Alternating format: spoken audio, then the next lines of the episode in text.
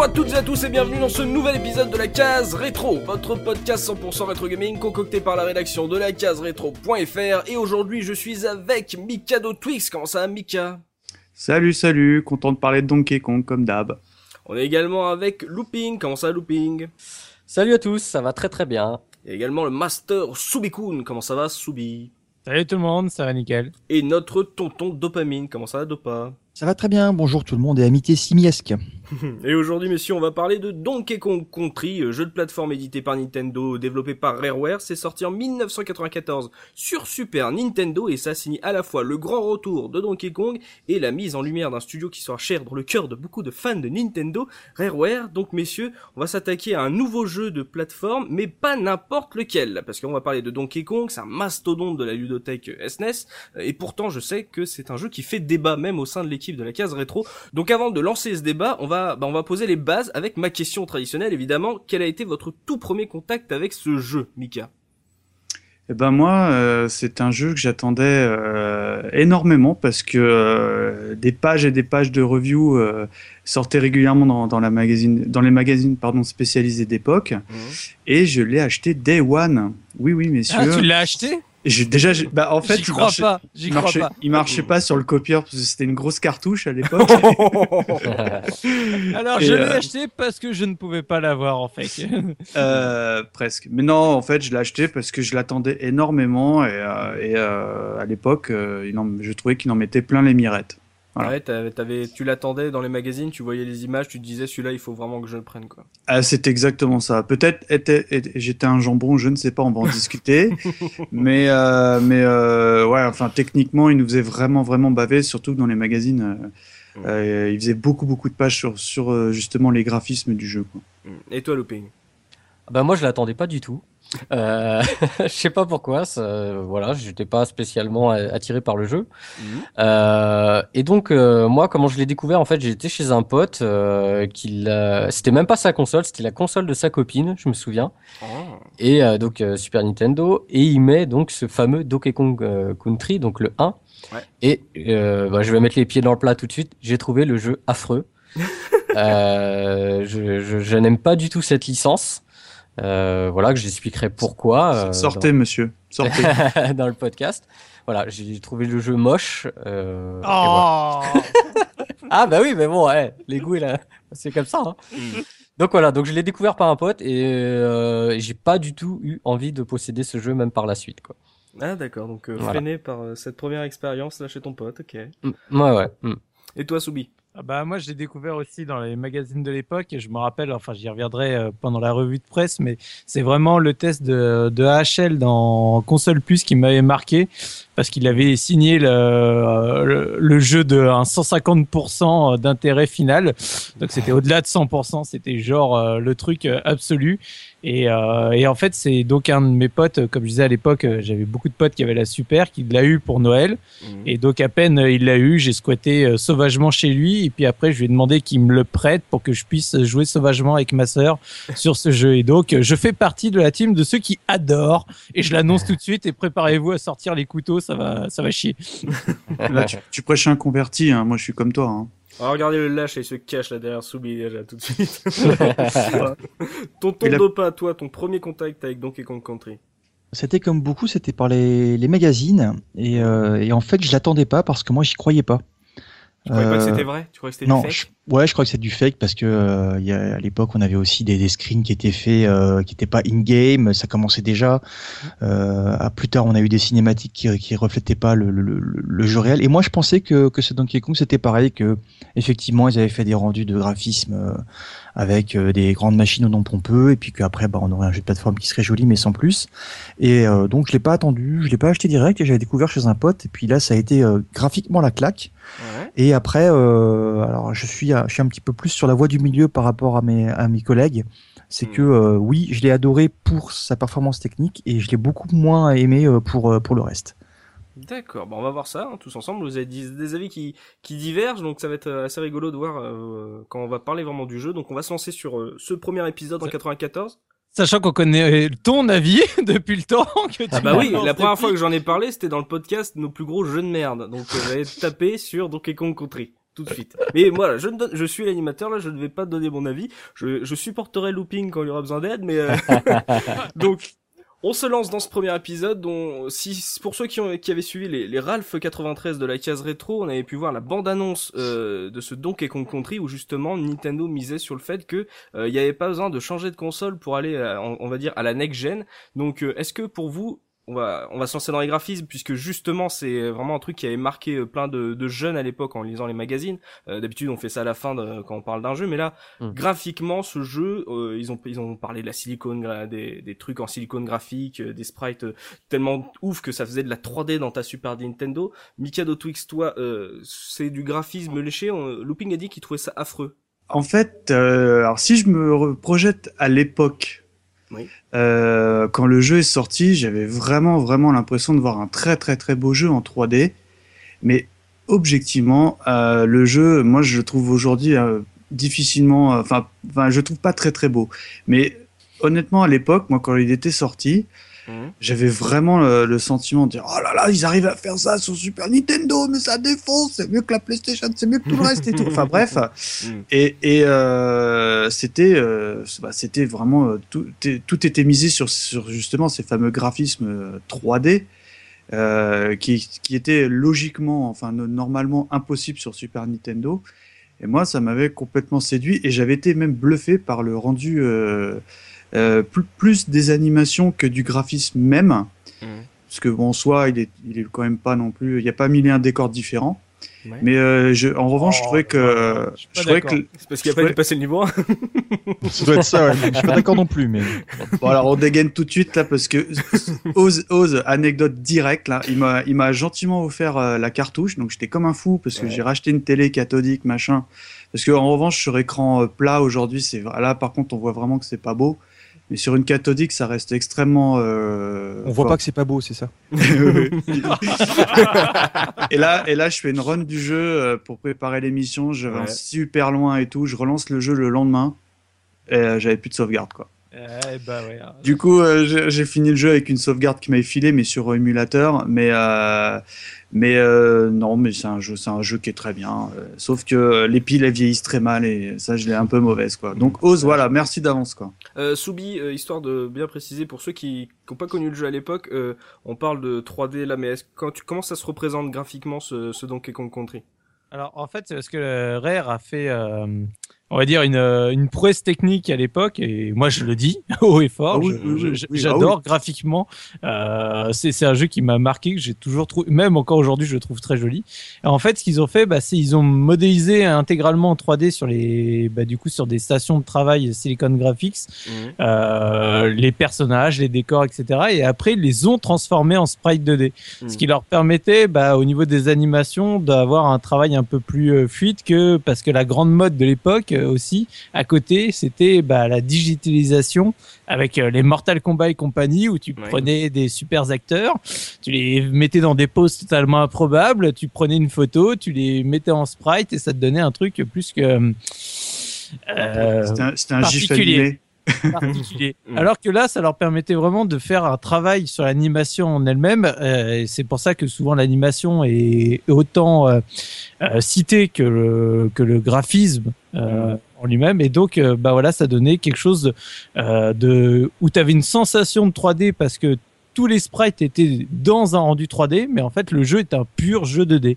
Oui. C'est pour ça que c'est assez euh, intéressant. Et moi, ce que j'aime beaucoup justement graphiquement, c'est que par cet effet-là, je trouve que c'est un jeu qui, euh, même si les pixels sont là, t'as l'impression qu'il y en a pas. Tu sais, quand tu joues, t'es euh, justement comme t'es sur ce rendu 3D, t'as, ils sont un peu euh, gommés si tu regardes.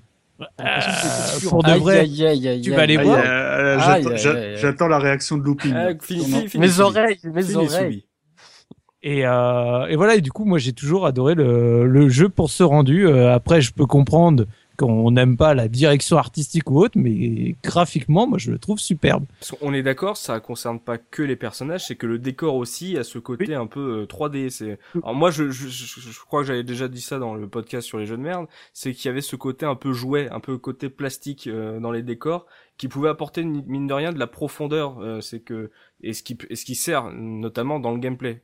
Euh, on, on- c'était des débats qu'on avait eu euh, quand on parlait par exemple de Earthworm Jim où c'était tellement détaillé en 2D que finalement tu savais pas le- tu savais pas où étaient les plateformes. Là sur ce coup, avoir ces sprites en, en on va dire en digit 3D donc euh, en- Mm. avec les silicone graphiques, ça permet en fait de d'avoir un effet euh, assez intéressant de profondeur qui va se servir après quand on viendra sur le gameplay.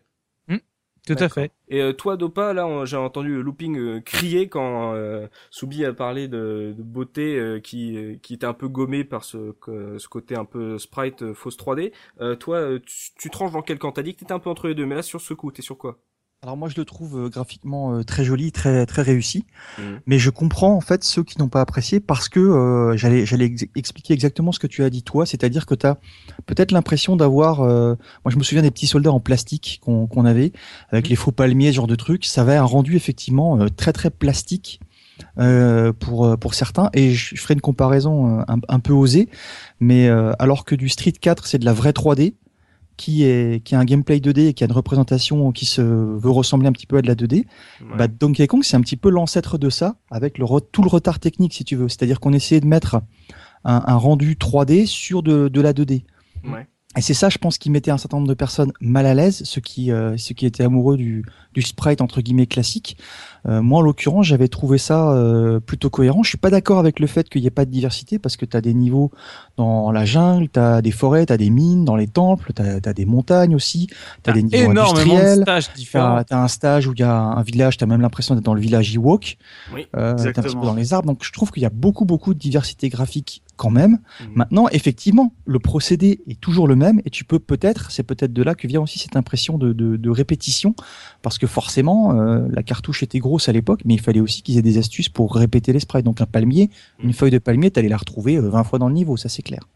Mais juste, ouais, looping, euh, ce Mm. côté un peu plastique, euh, c'est, t'aurais limite l'impression que euh, Nintendo aurait pu sortir, c'est des, des limites des petits dioramas euh, de Donkey Kong Country, et t'aurais vraiment eu l'impression de, de te retrouver dans le jeu avec euh, ces faux effets de lumière où t'as vraiment l'impression d'avoir un, un Oui. côté un peu euh, synthétique, euh, Mm, qui était mm. un peu loin du côté dessin qu'on a tous connu euh, en, sur 16 et en 8 bits. Toi, tu trouves ça affreux? Ah ouais, moi je trouve ça moche. Je trouve que les persos ils sont pas du tout intégrés dans le dans le décor. Mhm. Je trouve que déjà à l'époque, je trouvais qu'ils étaient mal modélisés. Mhm. Je trouve qu'ils sont euh, limite, on dirait des gifs euh, découpés euh, à la serpe. Non mais c'est- ah ouais, je vais être violent, mais je... non mais Oh j'aime pas j'aime pas ce jeu. Je n'ai pas aimé ce jeu. Je je le trouve pas beau graphiquement. Je trouve que les les ennemis sont sont moi, ça c'est pareil, c'est le cara design. Je trouve qu'ils qu'ils sont moches. Euh, je trouve qu'ils ont aucun aucun charisme. Euh, On en reviendra, mais sur les boss et tout ça, je trouve que euh, pareil, les boss sont mal faits. Euh, Je trouve que c'est très mal intégré. T'aimes pas le look? Non, j'aime pas du tout le look Donc- du jeu. Donc, Donc, tu euh, regardais et- pas KD2A sur euh, France 2 Ah bah, euh, je- dans les années je- 90. ah, ah là là. Alors, tiens, on, on va en parler tout de suite. Alors, Voilà, vas-y. euh, j'ai le syndrome avec Donkey Kong de l- comme on a eu sur Tomb Raider avec Lara Croft. C'est-à-dire que quand Donkey Kong est sorti euh, en France, Donkey Kong Country, Oui. il y a eu une grosse vague euh, Donkey Kong, on l'avait partout, et donc on l'a eu donc dans KD2A euh, sur France 2. Euh, donc déjà jeunesse. voilà, euh, les fameuses émissions qui commençaient à remplacer nos euh, clubs Dorothée et compagnie. Mm. C'est-à-dire qu'on enlevait les animateurs télé et on nous mettait des pseudo marionnettes euh, en Oh, qu'est-ce que animation. t'as contre les, les minicams Non, mais j'ai non mais de voilà. merde. Regarde, euh, Micro Kids, euh, voilà, on avait euh. Jean-Michel. Glotière. Après, on a eu Dr. Click, c'était une catastrophe. Donc, euh, sur France 2, on a eu, euh, on a eu la famille euh, Donkey Kong. Je trouvais ça moche, mais, mais d'une puissance. Ils étaient moi- super mal animés, c'était nul. j'ai- jamais vu ce. ce, ce- c'est quoi en fait? C'était euh, genre Club Dorothée mais présenté par euh, Donkey, c'est ça? J'ai C'est jamais ça. vu. En Je suis gros, désolé. c'est- C'était une émission donc de jeunesse, donc de dessins animés, qui était entrecoupée de présentations de euh, Donkey Kong et Diddy Kong en 3D en mode big deal, quoi. C'est ça, tout à fait, voilà. Ah ouais, d'accord. Et, Ou euh, Cléo de Cyber. euh, Ah bah ça me parle plus déjà quoi. et donc j'ai eu une overdose de Donkey Kong. Euh, déjà que j'étais pas, j'aimais pas, j'aimais pas le Ça jeu. t'a pas donné envie de continuer sur la série, quoi. C'était Non, vraiment, mais- euh, ça devenait du marketing, comme t'as dit, pour la, comme pour Lara Croft. Le, le problème, c'est que ce jeu-là, je ne l'ai pas aimé graphiquement, et on va en revenir dans le, dans le, dans le gameplay, la jouabilité, je n'ai pas aimé non plus. Hmm. Donc euh, Juste- ça a été euh, vraiment dur, quoi. On va se lancer dans le gameplay, mais juste avant ça, j'ai envie de te dire, euh, Looping, j'ai envie de te rassurer, puisqu'il y a quelqu'un d'autre qui est d'accord avec toi, qui trouvait euh, Donkey Kong Country moche, euh, un certain japonais qui s'appelait euh, Shigeru Miyamoto, euh, qui a trouvé ça tellement moche qu'il a voulu prouver qu'il pouvait faire mieux avec euh, les, les puces de la Super Nintendo, et qui a fait Yoshi's Island. Tout à fait, ouais. Hmm. Donc on va se lancer dans le gameplay. Et Yoshi euh, Island est très joli, mais je le trouve pas forcément plus joli que. Oh, oh, faudra qu'on fasse un podcast sur Yoshi Island. non, mais Alors, euh, alors, mon, Soubi, mon Soubi, tu sais que je suis un soutien sans faille, mais tu peux pas dire qu'il est quand même euh, plus joli Donkey. Parce que moi j'adore, hein, tu prêches un converti, je te l'ai déjà dit, je, je, je surkiffe euh, Donkey Kong, un peu moins les autres, mais on en, on en reparlera. Mais euh, il est, il est quand même, euh, enfin le, le- la direction artistique de euh, Yoshi, c'est c'est autre chose, c'est c'est incomparable quoi. Ah, Pour moi, c'est Ouais. le plus beau jeu de entre 1990 et 1999. Euh, bon, Oui, Euh. on en reparlera. Donc on se lance dans le gameplay là, c'est le retour de Donkey Kong, c'est vraiment le, le jeu de Donkey Kong euh, amené par Rareware. Euh, Soubi, est-ce que juste on peut revenir sur euh, l'histoire de comment ils l'ont placé ce Donkey Kong, c'est quoi le, le principe? Même si bien sûr ce sont des jeux qui sont revenus aujourd'hui euh, sur Wii et sur Wii U. Euh, l'histoire, euh, bah en fait, il avait un gros stock de bananes et il y a un vilain croco qui lui a piqué toutes ses bananes. Donc il part à la recherche de ses bananes. voilà. Euh, merci pour l'histoire. Merci. Pourquoi tu prends cet accent? Parce que c'est à la cool, c'est l'été. c'est Guy les bons tuyaux. Dopa a dit qu'on allait sur un peu plein, sur plein un peu plein de niveaux. Là, euh, ça se changeait. Donc c'est quoi? C'est euh, en fait, euh, tu traverses des niveaux à la recherche de tes bananes perdues. euh, Voilà, c'est bah tu parcours toute ton île euh, justement pour retrouver euh, les stocks de bananes qui sont à la fin de chaque niveau. Donc tu commences un peu, euh, on va dire en, en bas de l'île où où t'as un, un côté plus, euh, on va dire euh, jungle. Après Ouais. tu vas arriver à un, côté, à un endroit où c'est plus des mines. Après t'as un truc qui ressemble plus à une forêt. Après t'as carrément un niveau euh, plus tard, tu vas arriver à un niveau complètement industriel. Alors là tu Mhm. te dis euh, oh, Ouais. c'est un peu bizarre comme euh, comme île et puis jusqu'à ce que tu arrives sur le bateau du bah, du grand méchant croco dont je me rappelle plus le nom pour récupérer euh, l'intégralité de tes bananes. C'est très enfantin, c'est sympa comme euh, ambiance. C'est pas, euh, c'est pas non plus. euh, ils ont pas essayé de pousser une histoire, quoi. C'est en gros, ils ont essayé de, Oui. te- de se tenir à du ce que faisait Nintendo avec Mario, en fait. Par contre, ce qui est marrant, c'est Ouais, que Do- Donkey Kong, avant, c'était un méchant dans les jeux vidéo. Bien sûr. Et là, il se retrouve le héros de l'histoire. Et ça, c'était un petit Twitch, euh, un petit. euh, ça se. Enfin voilà, ils avaient Pas essayé de très changer. utilisé euh, ou alors mal utilisé. Et d'un seul coup, Ah bah, il est arrivé et- avec euh, un nouveau Ouais. design et avec euh, en gros une histoire rien qu'à lui, avec euh, toute une sorte un, un univers, on va dire, euh, qui gravitait autour de lui, quoi. Ouais. Ouais. Enfin méchant oui et non. Hein. Euh, c'est quand tu prends Donkey Kong, ouais, tu peux essayer de le considérer comme méchant. Après dans Donkey Kong 2, c'est Mario hein, le méchant. Hein. Ah bon? Bah Ah oui. tout à fait, j'allais le dire, absolument, ouais. C'est donc euh, non pour moi Donkey Kong n'était pas forcément un, un méchant de- du jeu vidéo puisque dans Donkey Kong 2 donc tu joues euh, Junior et tu dois délivrer Donkey qui a été enfermé par Mario et Exact. et c'est Mario le méchant du jeu. C'est un chasseur, je crois, dans le 2. Il me semble Mario. Pas ça? Ah. Moi je l'avais sur euh, Ok. Game Watch. hein. Ah, c'est ça. Mm, mm. Puis en 92, il était dans Mario Kart aussi. C'est un-. C'est- incompris plutôt qu'un méchant. C'est ça, c'est ça. En fait, Moi, dans, je- le, dans le 1, il voulait protéger la princesse de Jumpman, c'est ça. Mais, mais par contre, dans Oui. Donkey Kong Country, euh, c'est le petit-fils qu'on incarne. Ouais. Voilà, parce que le vrai, le vrai Donkey Kong, c'est euh, Cranky. Qui arrête pas de râler. Voilà, Cranky, ouais. Cranky, ouais. Cranky, Voilà, c'est. Donkey Kong de, de l'arcade. Ouais, c'est Oui. ça. Oh la vache, la révélation. La révélation. Oh le spoiler, on aurait dû mettre une bannière spoiler là. Oh, Oh, attends, ça fait deux mois que tout le monde le sait maintenant. Ah, mais Au mignon, moins un ça. mois et demi. Ah, ouais, j'ai- jamais tilté moi. Ah, c'est trop, c'est trop chou. Oh, c'est trop chou. C'est pour ça qu'il arrête pas de lancer plein de pics en disant ouais moi à mon époque euh, j'aurais Ah. fait vachement mieux. euh. C'est trop bien ça. Mm. C'est bien ça, ce, petit, ce, ce genre de détail. ouais. Donc une histoire, là, un univers un peu assez nouveau, un peu plus frais, euh, euh, qui vraiment en fait euh, réutilisait un personnage comme a dit Soubi, qui était euh, un peu mal compris ou mal utilisé avant, qui était pas trop important. et D'un seul coup, à apporter une toute une un- du sang neuf à, à une, à une licence, et apporter de la nouveauté et tout. C'est certainement ça qui a plu sur même, on est en 94, mais d'un seul coup, t'avais un nouveau jeu de plateforme avec de nouveaux personnages, un nouvel univers et tout. C'est ça qui pouvait aussi être assez intéressant avec la, la qualité graphique dont on, dont on a parlé tout à l'heure. Donc vraiment dans le gameplay, on a dit que c'était un jeu de plateforme. C'est quand même le, le royaume de Nintendo. Donc euh, qu'est-ce que Rareware a apporté justement à, Donkey Kong pour euh, pas avoir l'air euh, trop mauvais par rapport à ce que faisaient le, les grands patrons, on va dire, sur la licence phare. Mika, comment ça se joue ce Donkey Kong Country? Bah, moi, j'avais principalement aimé le jeu pour son gameplay parce que ce qu'on n'a pas dit, c'est que Donkey est accompagné d'un petit singe qui est apparu là, c'est le fameux Dicky Kong. C'est un peu comme dans Resident Evil 5, tu vois, c'est un coop euh, offline euh, quand t'as pas de deuxième joueur, c'est ça? Bah, on, va, on va y revenir parce que justement, moi, j'avais jamais joué au mode de joueur et avec Looping, on l'a bien essayé. Enfin, on a des choses à dire. Mmh. Mais moi, j'aimais bien parce que, bah, déjà, je trouvais que le singe, le Donkey Kong, avait un charisme euh, euh, sans faille, ex enfin, extraordinaire. Mmh. Avec et, sa cravate. Avec sa cravate et, et, puis il est un peu, un peu. Ah, en, en, revanche, t'enlèves la cravate, il est tout nu. Enfin bon, c'est comme, c'est comme Donald avec son t-shirt. Bref. Et euh, moi, j'aimais beaucoup parce que je trouvais que le gameplay euh, était assez fin. Ouais. Euh, parce que bah, quand tu, tu enfin, les, les, commandes comme Nintendo savait bien le faire à l'époque et encore aujourd'hui, mais ah, c'est Rareware, hein, c'est pas Nintendo. Hein. Oui, mais enfin bon, il y a quand même le, le, saut Nintendo dedans. Et bah, je trouvais que l'animation, la maniabilité était aux petits oignons.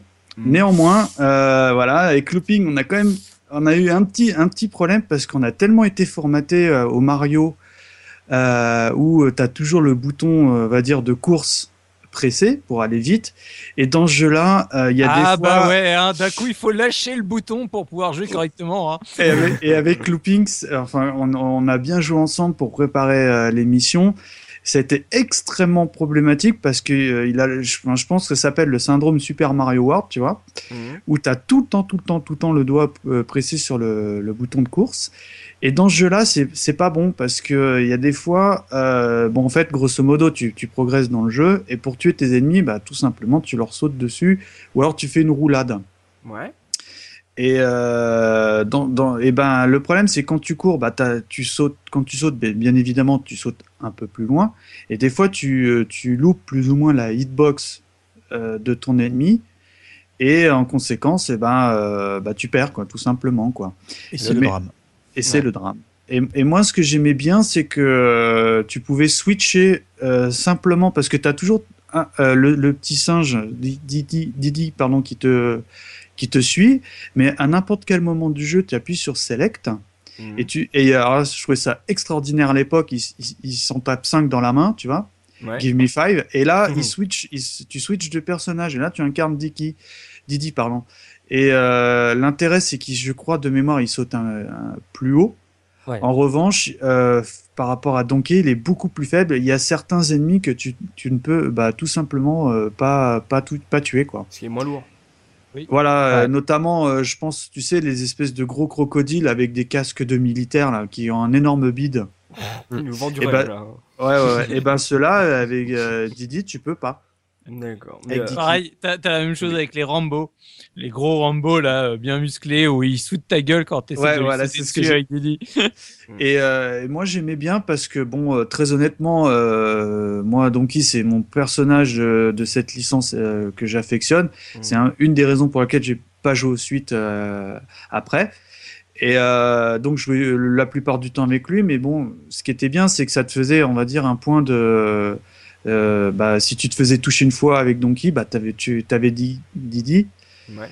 Et tu pouvais euh, arriver donc aux, fameuses, aux fameux tonneaux, parce que ce jeu en, a beaucoup, beaucoup de tonneaux, euh, qui te permettaient bah, de le. Tu l'entendais taper dans la caisse, et si tu touchais le tonneau, bah, il, il, il revenait près de toi, il, mmh. il respawn immédiatement. quoi. D'accord, donc euh, Soubi, ce, ce Donkey Kong, en fait, t'as pas de, pas de cœur, t'as c'est en, en, gros, si tu te fais toucher, euh, tu meurs. Mais par contre, si t'avais euh, ton deuxième personnage avec toi, c'est que d'un seul coup, tu vas jouer ton deuxième personnage jusqu'à ce que tu trouves en fait le ton premier, enfin une sorte de point de checkpoint euh, pour récupérer ton personnage.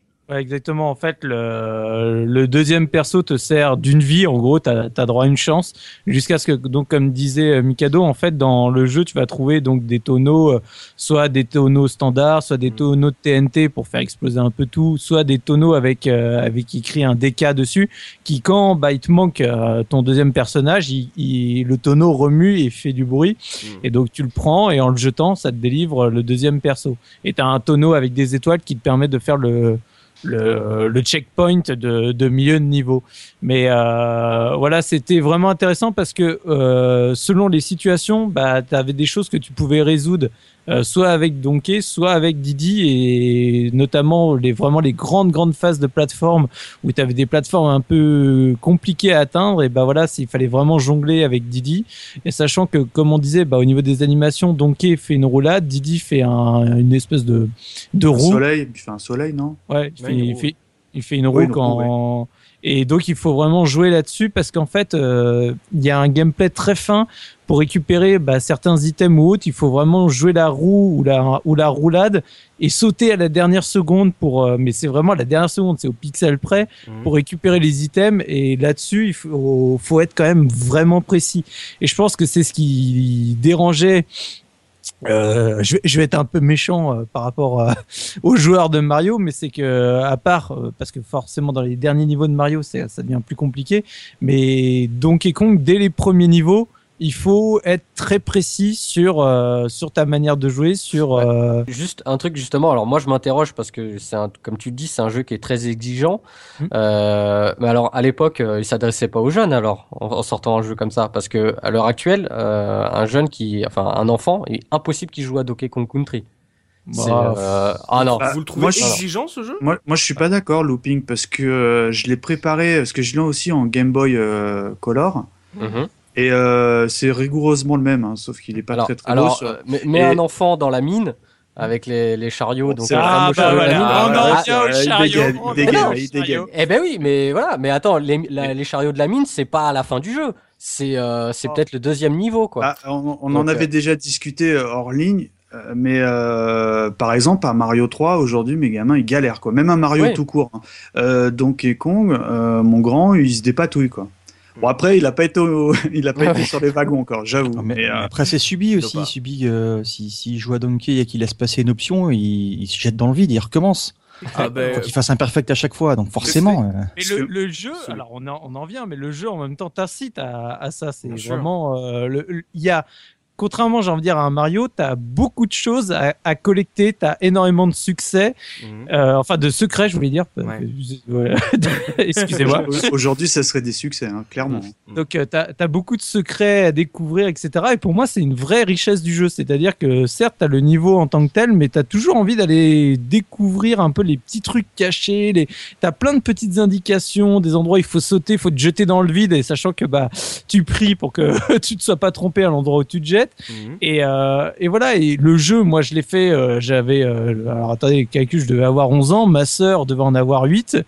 Euh, et on l'a terminé tous les deux et nous on se faisait des concours parce que comme il y avait le mode de joueur on jouait en team ça c'était du- d'une part mais on faisait aussi le mode de joueur en concours à celui qui terminait le jeu le premier Mhm. et Tu faisais déjà des speedruns à l'époque, c'est pas ouais enfin c'est pas c'est pas du speedrun mais enfin voilà c'est juste quand je disais qu'il était exigeant c'est plus euh, euh, dans, dans le sens où euh, tu peux pas te rattraper à la dernière seconde si si si Mm. t'as fait si t'as fait un saut et que tu l'as foiré euh, c'est voilà C'est ta c'est faute. fini c'est de ta faute tu perds ta vie t'as vraiment aucun moyen de te rattraper à la dernière seconde ou quoi que ce soit mais après c'est pas un jeu moi sincèrement je alors je le dis franchement je trouve pas que Donkey Kong Country soit un jeu difficile Ah, moi non plus. C'est et Je- c'est un des, Ah, de- je je reproches que je ferais. Je peux le faire en dormant. C'est franchement, c'est pas un jeu dur. Le niveau de la mine, on peut en dire ce qu'on veut, je le trouve pas dur. J'ai à l'époque, oui, il y a eu, euh, j'ai dû recommencer quelques fois, mais j'ai pas eu de crise de nerfs euh, plus que que de raison. C'est un niveau qui, je pense, est resté mythique un peu comme les Tortues Ninja, Mhm. euh, avec le, le, le, le niveau du barrage. Et bah, c'est le même phénomène. Aujourd'hui, tu rejoues à Tortue Ninja sur NES, tu fais le niveau du barrage, et bah, tu te rendras compte que ce niveau de barrage, il est pas méchant du tout. Alors, tu as dit Ça, un truc euh, Bah. qui, qui, est important là-dessus, je pense, et c'est pour ça, à mon avis, que c'est frustrant et que moi, j'ai pas aimé cette partie-là de Donkey. Autant j'ai apprécié les graphismes, autant le gameplay, moi, j'ai eu beaucoup de mal avec. C'est que euh, tu as une composante, pour moi, Diane Retry dedans, alors que ce n'est pas un jeu qu'on pourrait classer dans la catégorie des Diane Retry. Tu es obligé de recommencer les niveaux plusieurs fois pour arriver ne serait-ce qu'à les finir. Pour moi, en tout cas, le, le niveau du, des, des chariots, euh, si tu arrives à le passer la, du premier coup sans te planter, euh, soit tu as effectivement de très bons réflexes, euh, soit tu as pas mal de moules quand même. Parce que euh, franchement, tu es obligé à certains passages d'apprendre le niveau, d'apprendre un petit peu les patterns et compagnie. Et ça, c'est un truc dans un jeu où, où l'adresse censément est mise en avant, un jeu de plateforme, qui a un petit peu tendance à me gaver dans un Mario. Quand tu fais du speedrun ou quand tu veux faire un, une perf, effectivement, faut que tu connaisses le niveau par cœur. Mais ça te laisse quand même toujours la possibilité avant Mhm. de, euh, de genre, en tout cas, j'avais cette, cette sensation-là de pouvoir finir le jeu ou de finir ton niveau sans être obligé de mourir forcément. Dans Donkey Kong, t'es obligé, pour moi, dans certains niveaux, de te planter avant de réussir à, terminer le niveau. Et ça, c'est un truc qui me crispe, qui Sauf, me crispe. euh, si tu fais les quick save à la looping, mais bon. Ouais, C'est bah, autre chose. ça, ça, à l'époque. Après, Oh, euh, quelle réussite Après, ça oui. s'est assumé dans le jeu parce que des vies, t'en trouves Oui, des oui, tétrachiers. Mm. Quand tu connais le jeu, sincèrement, tu arrives au niveau 4 avec 99 vies. hein. Bah ça euh, oui, d'accord, mais alors à ce moment-là, ça sert à rien, quoi. Non, mais tu vois, je trouve qu'il a le- de ce, de ce point de vue-là, il a, il a le cul en, pour moi entre deux chaises. Alors après, effectivement, on peut apprécier ou non. Je pense que c'est pour ça qu'il peut y avoir deux camps euh, aussi sur Donkey Kong. Maintenant, il y a un autre truc qui me crispe moi, c'est qu'au niveau du gameplay, j'ai jamais pu me faire vraiment à l'inertie de Donkey, quoi.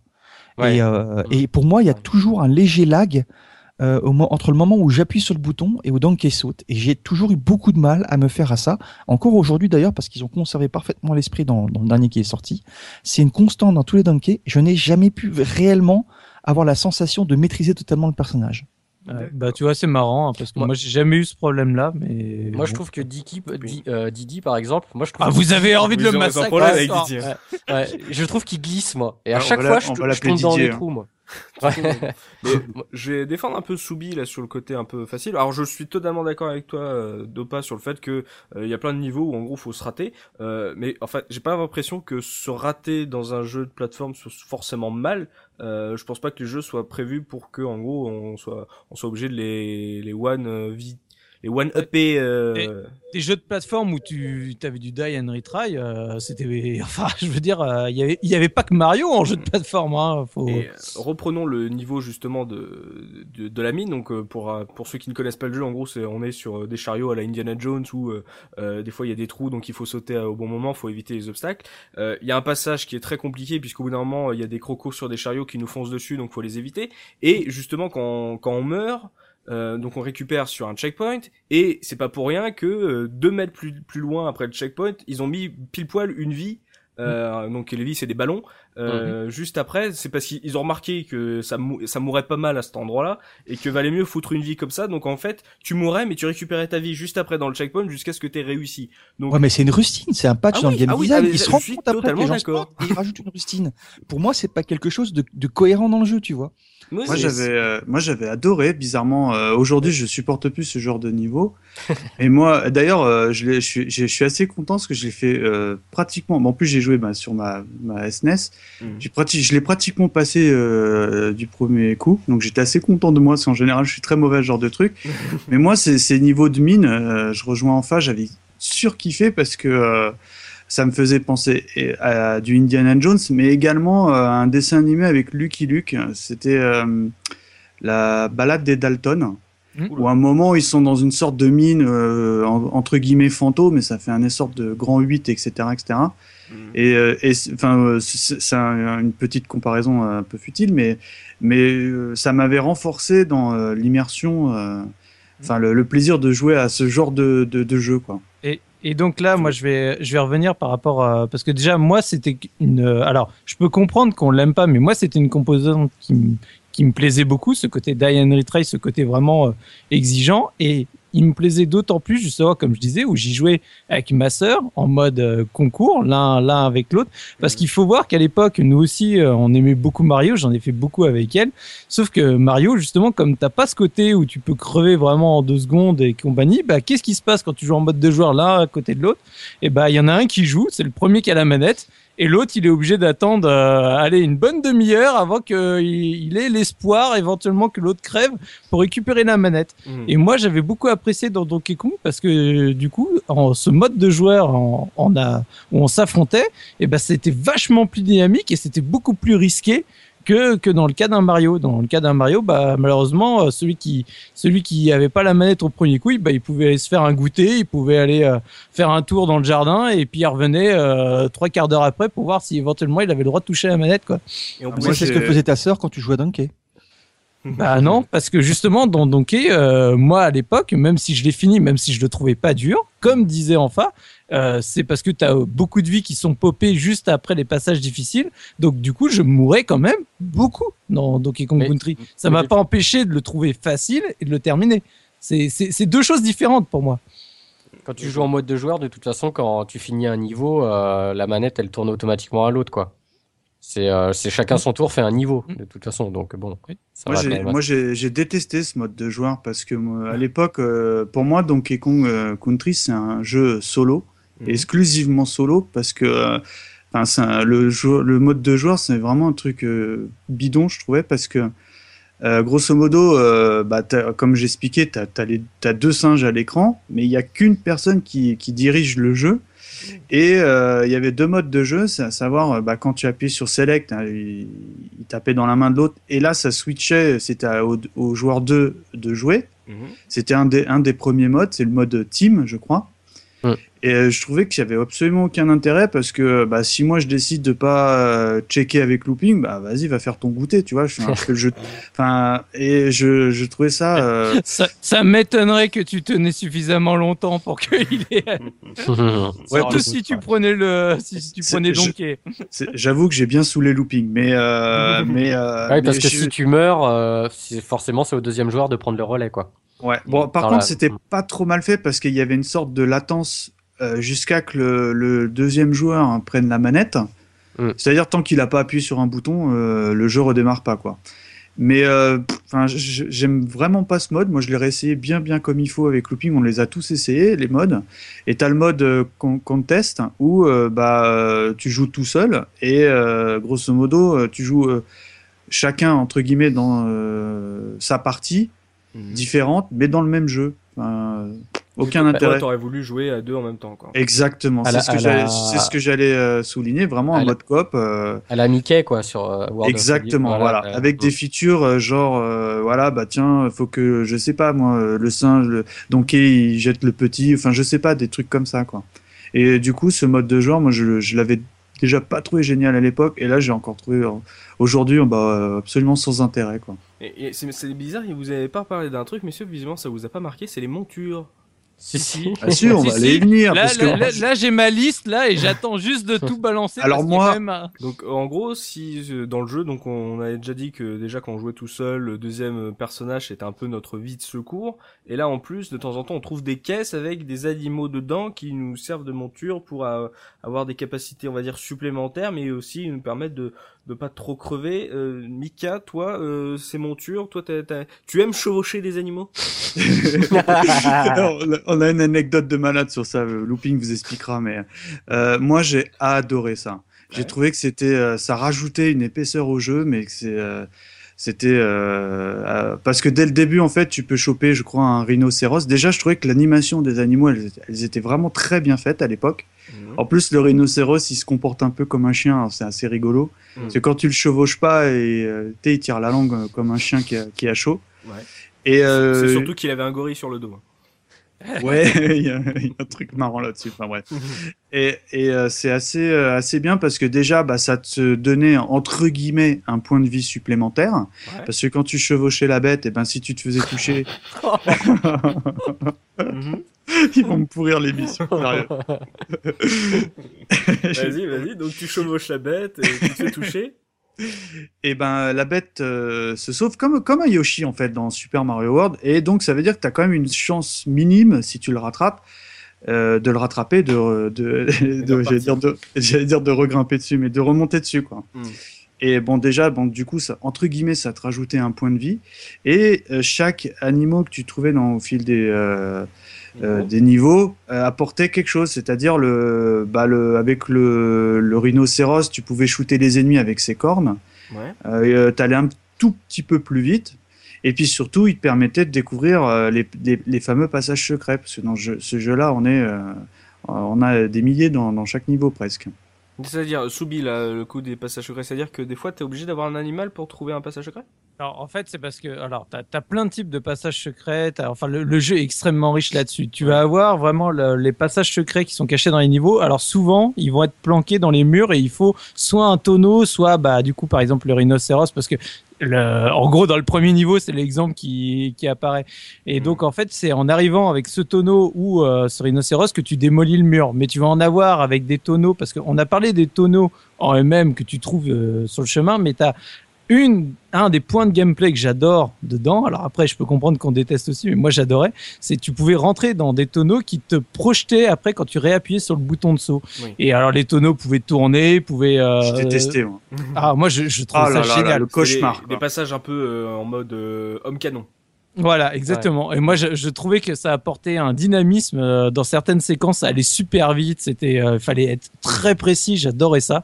Mm. Et donc, tu as donc euh, des endroits où c'est caché dans le décor. Il faut que tu démolisses un mur. Où tu avais souvent, en fait, des tonneaux que tu voyais pas.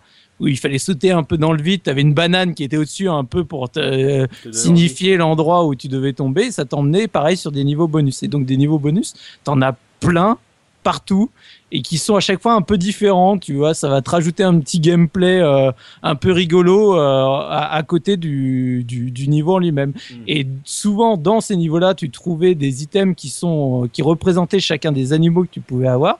Par exemple, tu avais une espèce de de statue en or du rhinocéros parce qu'il y avait le rhinocéros, t'as l'espadon, t'as la grenouille, t'as hum, L'autruche. L'autruche et t'avais le, juste et le, le perroquet également. le perroquet, mais le perroquet, euh, par rapport aux quatre autres, avait Non. pas pas d'intérêt. Mm. Et donc quand tu chopais trois fois une statuette de de- d'un des, des animaux, des animaux, Ouais. tu arrivais dans un pareil un bonus stage de, de l'animal où tu fallait récupérer plein de petites statuettes et toute la centaine de statuettes que tu avais, bah tu récupérais une vie à la fin. Tu avais un temps limité pour en récupérer le maximum. Mm. Et ce qui était génial, c'est que même dans ces bonus stages, tu avais des endroits cachés pour récupérer ouais. un truc qui multipliait par deux.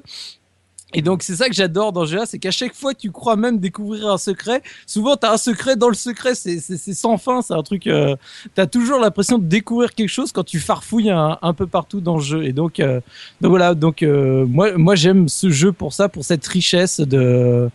De, de, de délire quoi entre les entre les Kong à récupérer dans tous les niveaux les les, les secrets les, les les statuettes pour avoir les bonus stages euh, enfin tu as vraiment de quoi te faire plaisir et, euh, et voilà, et les animaux, pour moi, apportent vraiment un, un bonus, même si avec certains c'est difficile à les contrôler, notamment la grenouille. Ah où, Ah oui. euh, notamment quand tu te retrouves sur des passages, parce qu'il y a aussi plein d'interactions par rapport aux objets, donc notamment les passages où tu as des pneus, donc quand tu as la grenouille et les pneus Ah. sur lesquels il faut que tu rebondisses, là tu commences à te marrer au niveau de la, de la physique du jeu, tu commences à... Ah, ça te fait rire ça. Ah ouais. Ah ouais, moi, moi, moi ça me faisait rire, moi ça me faisait délirer. Mm, Looping, c'est pas, c'est un truc qu'on peut pas lui enlever à ce Donkey Kong, c'est que, comme l'a dit Soubi, c'est que des niveaux bonus, des petits trucs à faire en plus, c'est que, en termes, euh, peut-être de jeu de plateforme, euh, c'est pas un level design aussi ouf, euh, que ce peut faire chez euh, Miyamoto, mais en termes de, de contenu, de petits trucs variés à faire, c'était quand même assez riche. Ah ouais, ouais, mais je lui reconnais quand même certaines, quali- certaines qualités, ça, y a aucun problème. calamités. C'est ça. Non, ouais. non, mais c'est vrai que par exemple, le fameux, euh, le fameux euh, fait de pouvoir finir le jeu à 101% en ayant euh, trouvé tous les bonus et tout ça, voilà, c'était assez sympa. Tu pouvais, euh, ce que tu pouvais faire aussi, c'était recommencer les niveaux que tu avais déjà fait. Ouais. Euh, tu faisais ou si voilà, si tu t'étais trompé, tu faisais Star Select et tu pouvais ressortir et re-rentrer dans le niveau une fois que tu l'avais terminé une première fois. Mm. Il y avait euh, non, il y a, y, a, y a plein de trucs, c'est riche, mais voilà, moi il y a il y a il y a il y a, il y a plusieurs choses qui ont fait que j'ai pas accroché et du coup je suis pas rentré en profondeur dedans quoi. Moi, mais mais je y le reconnais. Il y a une très grande euh, diversité de situations dans les niveaux, euh, que ce soit justement, on parlait du, du niveau avec les chariots qui a marqué énormément de gens, mais il y avait, il y avait plein de choses. Il y a les, les plateformes où il faut que, enfin, t'as un niveau avec des plateformes où il faut que tu les recharges en fuel. Bon, Voilà. À chaque fois, il faut, faut que tu essayes de récupérer les, euh, les, les, barils. tonneaux, les barils. Enfin, t'as T'as les, Le- t'as les niveaux à lumière aussi. hein, les niveaux à lumière, t'as le niveau donc euh, où on-off où t'as des ennemis qui euh, sont invincibles et t'es obligé d'appuyer sur un tonneau C'est des, pour euh, sortes de, c'est ouais. des sortes de golems, je crois, non? Oui. T'as les, tous les passages, comme je disais, avec les tonneaux, t'as des scrollings imposés avec des lianes, avec pareil des plateformes. Enfin, t'as vraiment, une, je trouve, une diversité euh, dans les niveaux en eux-mêmes qui est, euh, qui est assez euh, intéressante et, et qui n'a pas, pour moi, à pâlir par rapport à un Mario. Moi, Ah, je, te rejoins, je te rejoins complètement. En revanche, si, si je peux me permettre de rebondir sur les fameux tonneaux, Ouais. dans, dans l'idée, euh, enfin, les tonneaux, c'est vraiment euh, ancré dans la licence Donkey Kong. Mhm. Moi, j'ai- j'aimais bien l'idée de l'homme canon. Je trouvais que c'est, en plus, j'aimais bien le bruitage. Enfin bon, Euh, dans la démarche, je trouvais que c'était intéressant. En revanche, euh, il y a certains niveaux où euh, j'ai fait du rage kit euh, plusieurs fois parce que t'as les tonneaux qui tournent sur eux-mêmes. Mhm. Et en fait, tu as plusieurs types de tonneaux. Tu as le tonneau où quand tu tombes dedans, euh, Ça part bah, tout de il- ça part tout de suite. Et tu as le tonneau où c'est toi qui presses euh, la détente. quoi. Il y a, il Et y a- ça- il y a- il y a le tonneau dragé Fuka, là ça part tout de suite. Et, euh, et moi, il y en a un niveau que j'ai détesté parce que euh, c'est au millimètre, parce que le tonneau, t'en as un qui tourne, faut le déclencher au, au bon moment. Mm. Sauf que t'as toujours une guêpe qui tourne autour. Et là, les guêpes, en plus, je crois qu'elles sont in- invulnérables. Enfin, en tout cas, elles sont très costauds. Et, euh, et moi, euh, je sais pas, je dois être dyslexique ou quoi. C'est- C'était un calvaire pour moi. D'ailleurs, ils ont, ils ont pensé aux joueurs comme moi parce qu'à un moment, sans faire exprès, je suis tombé dans. Je crois que c'est un. Il y a un niveau, je, je l'ai plus en tête, mais où au troisième tonneau, si tu tombes dans le vide, Mhm. tu tombes dans un tonneau euh, automatique entre guillemets caché qui te fait euh, une, une run de tout le niveau. Noob. Voilà. Et ça, j'étais content parce que j'ai- recommencé, euh, franchement, j'ai dû le recommencer 50 fois le truc parce que moi, j'ai évidemment euh, 3615 euh, Nintendo. Est-ce que ça existe des vies infinies? Évidemment que tu peux mettre 50 vies limitées, enfin Mhm. 50 vies pour avoir, pour avoir une chance d'avancer. Et euh, bah, heureusement que j'ai fait ça parce que sinon j'aurais plusieurs fois perdu euh, dans la partie. Quoi. Sachant qu'il joue en 50 Hz, Oui. c'est-à-dire que les tonneaux finalement tournaient moins. voilà, c'est ça, voilà, c'est dit. Je l'attendais Hmm. et c'est fait quoi. Dopa, on n'a pas beaucoup parlé des boss, ça veut dire quoi Qui sont pas mémorables? Euh, ça, si, je, je- enfin, alors justement, tu fais bien de parler de ça parce que euh, ça, ça me permet de rebondir sur le gameplay et pour aller vers les boss. rebondir, là Vous avez des problèmes de pneus là ou quoi Ouais, mais attends, euh, bah, justement, dans Donkey Kong, tu rebondissais beaucoup sur les adversaires pour, euh, pour raccourcir tes trajets, puis pour éviter les plateformes, parce que il me semble que quand tu appuyais en retombant sur les adversaires au bon moment, tu faisais un saut qui était plus, euh, plus grand. Mhm. Et donc, on se, qu'on se servait de ça pour, pour progresser. Mais euh, moi, j'avais un contexte de jeu qui était différent. Euh, j'avais 19 ans quand j'y ai joué, et j'étais un peu blasé par les, les jeux euh, Nintendo Ouais. à ce moment-là. Et surtout, j'avais l'impression que tout ce qui avait été fait dans ce Donkey Kong au niveau du gameplay et au niveau des idées de gameplay avait déjà été fait avant. Donc c'est vrai que c'était très bien fait, c'est vrai qu'il y avait de très bonnes idées, qu'il y avait des passages secrets dans tous les sens, etc. Mais ça sentait vraiment le, le cahier des charges, quoi. Donc on va mettre des passages secrets partout, on va mettre des, Bah, des trucs en plus bah, à rajouter. euh, voilà. Excuse-moi, t'as arrêté le jeu vidéo en 95 ou euh, Non, mais pourquoi? Ah, Pour le côté réchauffé, euh, je pense que depuis 95, les jeux. Non, mais ça dépend comment c'est fait. hein. Bah, non, c'est une période à ce moment-là. à 10 euh, Tu sais, Oui, euh, quand on finit l'adolescence, euh, on veut passer à autre chose. Et euh, c'est c'est une question de contexte. Après, c'est pour ça que peut-être aussi que je l'ai pas apprécié. Mm. C'est sûr qu'à à 11 ans et à 19 ans, tu le vois certainement pas de la même façon. Quoi. Mm. Euh, après les boss, euh, je dois dire que j'en ai pas gardé un souvenir impérissable. Il y en avait combien 6 ou 5 Ils Euh, sont, même laids, pas. ils, ils sont laids, ils servent à rien, ils sont inutiles. Moi, ils m'ont. Voilà. moi, je, moi, je rejoins Looping, hein, ils sont moches. Hein. L'autre, euh, l'autruche, on dirait une chaussette, tu sais, ou. euh, que je- C'est un trouvé- vautour. hein, mais- Mais le problème Ah avec bah, ces tu boss, c'est que tu les trouves, pas. beau- ils sont beaucoup moins compliqués pour moi à battre que de finir certains niveaux, tu vois. Ah oui, Eh oui, oui. oui, ah bah, y a- Donc, c'est euh. Normalement, un, un boss, c'est un point d'orgue quelque part, et euh, ça permet de, euh, de tourner une page, de changer de chapitre. Et là, ils sont, euh, ils sont, pour moi, ils étaient insipides parce que euh, les, les vrais boss, c'était les niveaux. Mhm. Et puis entre en- entre ces niveaux, de temps en temps, bah, t'avais cette virgule avec euh, avec ces boss. Bon, alors à chaque fois, c'est le même principe. Il faut trouver leur façon de fonctionner, mais ça allait relativement vite. Ouais. Euh, en tout cas, Bah, tu leur sautes sur la tête, quoi, c'est tout. Quoi. Il y a- Ouais, tu leur sautes sur la tête. Moi, j'ai. Euh, mais bon, ça, c'est un, gros type du shoot 'em up. Hein. Vous évitez les tirs et vous dégommez les, les avions. Moi, j'ai le, notamment le castor en tête. je trouvais qu'il était super mal fait parce que c'était un des castors que tu avais dans le jeu, Mhm. mais en gros euh, sprite. Du coup, bah là, tu commences à voir que c'était pas très très très beau. Et, euh, et c'est marrant parce que quand tu le bats, t'as l'impression qu'il fait une, une crise d'asthme. Oui, Queen.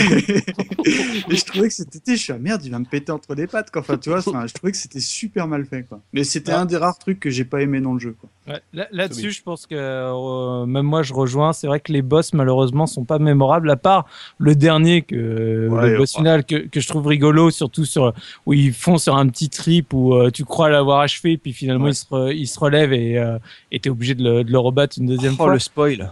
Oh mon dieu, mon dieu. Euh, le spoil qui tient deux secondes de toute façon.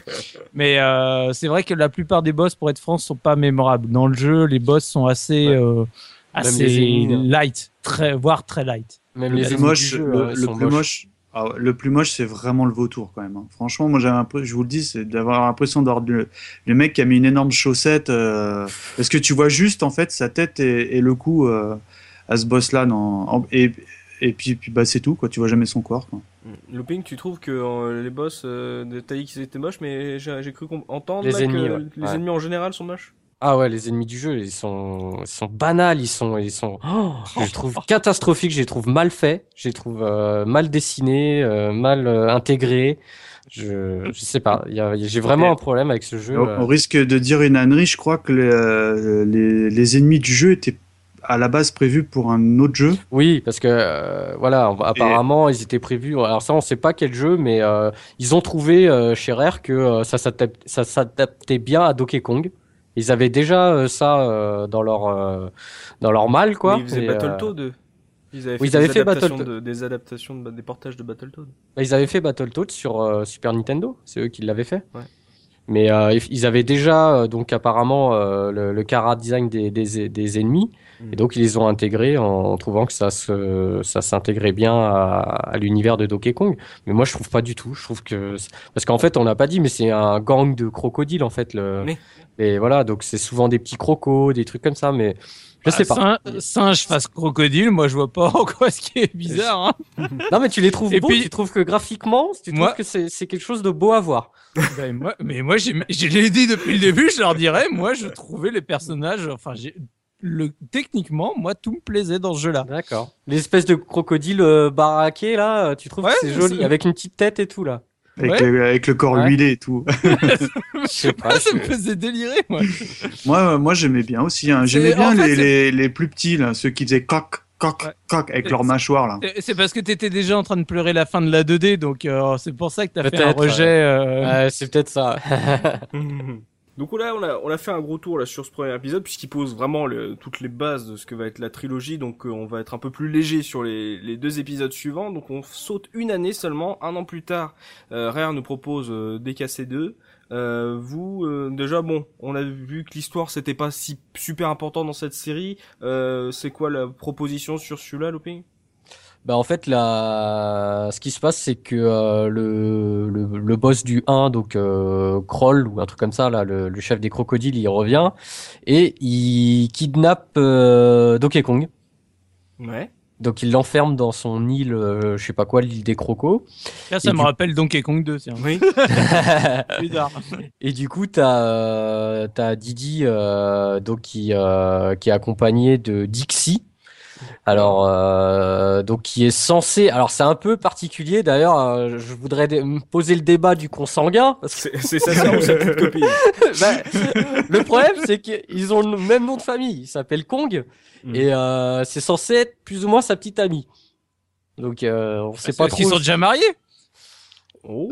C'est la grande famille Non, des parce singes. que non, parce qu'apparemment, apparemment dans le mode d'emploi, euh, il est dit que euh, que Didi a une attirance pour Dixie. Voilà. Donc euh, bon, c'est un peu bizarre tout ça. Le stalker. Voilà. Et Donc- du coup, euh, on il se joue- retrouve. On joue plus de Donkey Kong avec sa cravate. Eh C'est ça. Voilà. C'est violent. Et moi, C'est petite la raison pour laquelle je suis passé complètement à côté à l'époque parce que euh, Mm. Donkey, c'est Donkey Kong, c'est pas Di- Dixie Kong machin. C'est, je trouvais qu'il avait un charisme en or ce singe. Mm. Euh, et là, il y est plus. Alors euh, bon, déjà, je jouais beaucoup moins aussi à l'époque. Hein, euh, c'est il, est de, il est de quelle année déjà, rappelle-moi? 95. Ouais, ouais, bah je pense que j'étais quand même passé à la PlayStation à cette période, comme beaucoup, je pense. Mais tu faisais ton service militaire? Non, Euh, c'était bien plus tard. Et euh, quand même, hein, s'il vous plaît, je suis, je suis le dernier à l'avoir fait, mais euh, c'était quand même assez tard. Le service quoi déjà?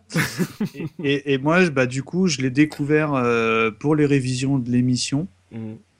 Et euh, bizarrement, il fait le job. Il est très très bien, mais je suis pas du tout rentré dedans. J'ai trouvé que la, la, la femelle, elle avait zéro charisme.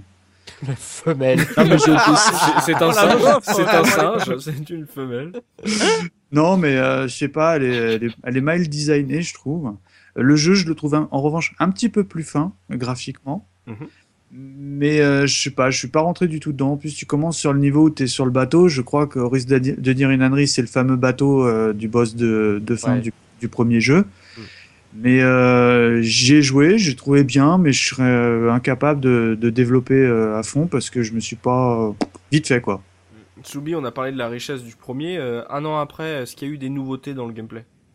Ah oui, de, enfin après, il y, a des toutes petites nouveautés, hein. c'est mm. pas, c'est pas folichon. Après, je voulais quand même juste aussi revenir sur les deux parce que moi, je l'ai fait également à l'époque et, euh, et j'avoue que j'ai moins aimé, enfin voire même beaucoup moins aimé que le 1, mais pas euh, contrairement parce que comme je dis souvent quand la base euh, du 1 euh, est très bonne, en général le 2, moi j'ai pas de difficulté à le faire. C'est juste parce que c'est l'ambiance du jeu que, que j'aime pas du tout dans le 2. Euh, comme euh, disait euh, Mikado, déjà il n'y a pas Donkey Kong qui était le personnage que je jouais le plus parce que mm. j'aimais moins Didi. Forcément, ça me manquait un peu. Et Dixie, en termes de gameplay, avec le fait que tu puisses planer, et un truc qui justement souvent me euh, me saoule un peu dans les euh, dans certains jeux de plateforme de toujours ralentir le saut à la dernière seconde. Vas-y, je plane pendant de, mm. des, des secondes et des secondes.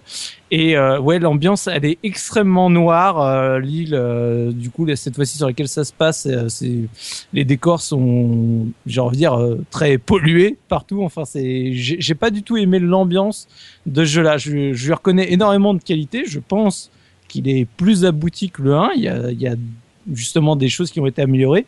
Mais, mais ce qui m'a sorti du jeu, c'est vraiment l'ambiance en elle-même. Donc voilà. Et sinon, donc bah tu me posais la question au niveau des nouveautés. Bah il y en a un, c'est vraiment le personnage qui est remplacé, c'est-à-dire Dixie, bah, où, avec euh, le fait qu'elle puisse planer euh, pendant quelques secondes, qui change pas mal la physionomie du level design, parce que du coup ils ont changé beaucoup de choses au niveau du level design. Les, les niveaux sont beaucoup plus en euh, verticaux que que dans le premier, tu as beaucoup de trucs où il faut que tu grimpes avec des lianes un peu partout. Donc là, c'est des cordes dans le premier niveau, en tout cas euh, pour la piraterie. Tu montes sur le, le mât, non? Le mât du bateau aussi. Voilà. Et, mais il y a vraiment, quand tu regardes, il y a beaucoup de niveaux qui sont très euh, dans, dans la verticalité. Il faut que tu grimpes, tu grimpes, tu grimpes euh, en, en hauteur.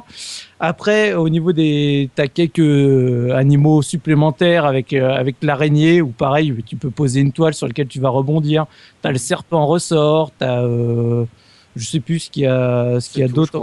Ouais. Tu retrouves le rhino, les Si t'as le, bah, le perroquet, Qui, a, qui a cette fois-ci beaucoup plus de, parce que dans le 1, il te sert que comme personnage qui tient une lampe dans un niveau où tu vois pas grand chose, alors que là, c'est un vrai, euh, un vrai personnage que tu joues et hmm. que tu dois piloter.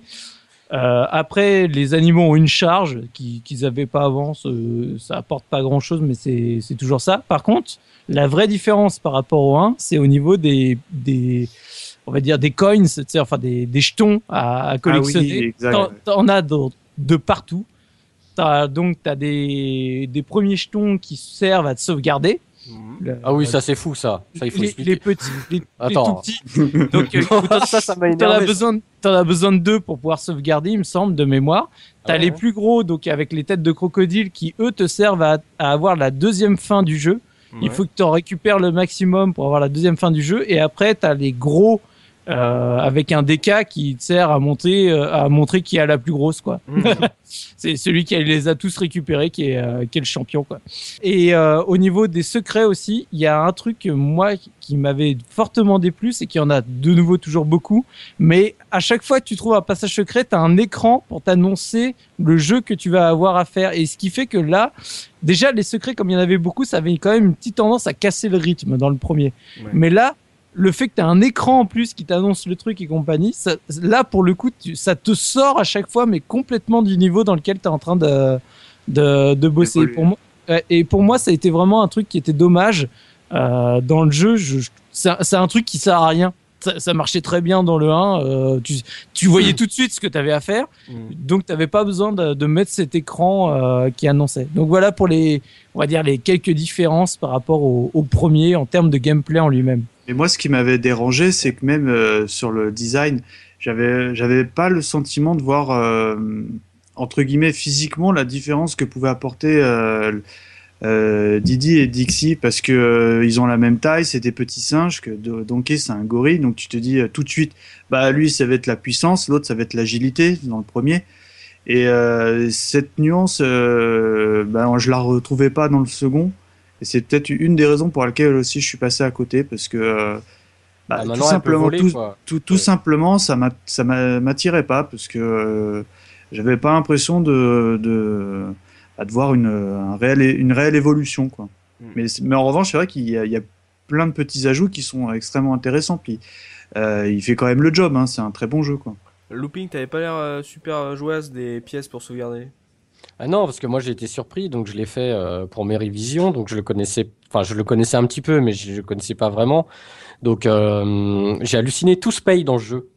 C'est-à-dire que euh, t'es obligé de collecter des pièces. Alors déjà j'ai halluciné. cash Sans Attends, euh, je, Aujourd'hui- je, je, je progresse dans le jeu. Euh, je paye pour euh, parce que tu peux payer pour avoir des astuces. Tu vas voir euh, Papy euh, Cranky là, il te il te vend des astuces euh, donc euh, deux pièces et puis il te dit bah euh, il va te, te dire où il y a un endroit caché ou des choses comme ça. Des astuces, Et- à, des astuces à deux balles. Oui voilà. Ah, Et euh, t'as- t'as des mini-jeux aussi qui sont payants, enfin tout se paye quoi. Et euh, moi donc j'ai progressé et au bout d'un moment, euh, bah, je me suis dit bon bah je vais sauvegarder Mhm. et euh, j'avais j'avais utilisé toutes mes pièces et du coup je vais euh, au point de sauvegarde et ben non il faut deux pièces pour sauvegarder sinon tu peux pas sauvegarder.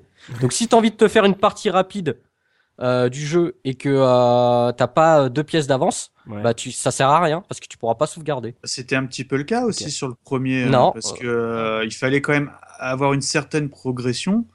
euh, Mais non tu revenais en arrière au pire. Ouais, ouais, mais il y a des fois quand tu étais engagé dans le niveau, tu pouvais pas. euh, Si t'avais pas été à la- à l'aéroport entre guillemets, enfin je, je la fais vite, mais grosso modo, t'avais un niveau où t'allais voir ton cousin euh, gorille, qui, qui était un surfeur qui avait euh, le look euh, hyper euh, hype à l'époque, Mhm. et tu sautais dans un avion euh, tonneau et il te permettait de te balader euh, euh, sur la carte aux endroits de, de ton choix. Donc, euh, bah, quand tu as progressé dans un niveau, euh, bah, tu, bah, tu allais, t'allais à l'aéroport, entre guillemets, à l'aérodrome, et tu allais voir la fille qui te permettait de sauvegarder. Quoi. C'était gratuit dans le 1. Et c'était gratuit, Ouais. mais il fallait avoir une certaine, un minimum de progression dans le jeu pour pouvoir accéder à ces niveaux-là. Quoi. Mais euh, sinon, le Donkey Kong Country 2, c'est quand même un bon jeu. Moi, j'ai pris quand même, j'ai quand même pris du plaisir à le, à y jouer. Euh, comme disait Subi, je pense qu'il est plus abouti. Tu sens que les niveaux sont plus longs. Il y a quand même, euh, tu peux monter, euh, tu peux monter, tu peux descendre, tu peux. Il y a plusieurs moyens de, de finir les niveaux. Euh, Tu l'as préféré ça au reste- 1 Ouais, je l'ai préféré au 1, ouais. Mm. Ouais. graphiquement, il est un tout petit peu plus fin. C'est pas, c'est pas, c'est pas foufou, euh, mais euh, tu sens qu'il a, il a un tout petit peu plus, euh, oui, un petit peu moins, euh, on va dire, euh, gif, ouais. quoi. Ouais. Ouais. Mais justement, Dopa, là, on va parler des graphismes. Euh, on est en 95, la PlayStation est sortie. Est-ce que là, les sprites en silicone graphique, bah, ils... silicone graphics, ils font toujours autant rêver? Alors pour moi, euh, il le faisait toujours autant parce que ça se rapprochait plus de la 2D et que euh, la, la Play qui était sortie, elle, elle était à fond sur la 3D. Donc Ouais. on avait un petit peu ce- cette impression, entre, on était tous attirés par la 3D, donc euh, c'était un, un faux jugement que de dire que euh, qu'il était dépassé. Ça m'énervait d'ailleurs à l'époque que les, les- tous les jeux en 2D soient soient enterrés comme ça euh, sur sur l'autel de, de la 3D. Donc euh, non, et c'est pas pour ça qu'il m'avait. euh, moi, j'étais, je l'ai pas beaucoup apprécié en fait ce, ce 2 parce que effectivement, il était un peu plus fin, c'était un peu plus de tout. Donc oui, euh, c'est peut-être euh, le Donkey qui était le, le, le plus intéressant parce qu'il approfondissait tout ce qu'avait fait le, le 1. Mais pareil, moi, je ces deux personnages, euh, euh, dans le premier, ben Didi, c'est vraiment pas le personnage que je jouais principalement, et puis euh, Dixie. Euh, euh, mettre une perruque blonde sur euh, sur un chimpanzé, euh, voilà, j'étais pas sûr que ce soit la meilleure idée pour faire un personnage charismatique, quoi. Ça vaut pas la cravate. hein. Non, ouais, bon. Après, euh, mes, camarades ont déjà quasiment tout dit, si ce n'est que, euh, que voilà, je, je- moi j'ai pas j'ai pas du tout accroché. Euh, encore une fois, j'avais pas accroché au 1, le 2 comme en plus il y avait pas Donkey dedans. Euh. Pour, pour euh, reprendre une tirade de notre euh, célèbre professeur qui est absent aujourd'hui et lui rendre hommage, on peut dire que pour un, un DK, pour moi, c'était un petit peu fort de café. Oh la Préparez celle-là.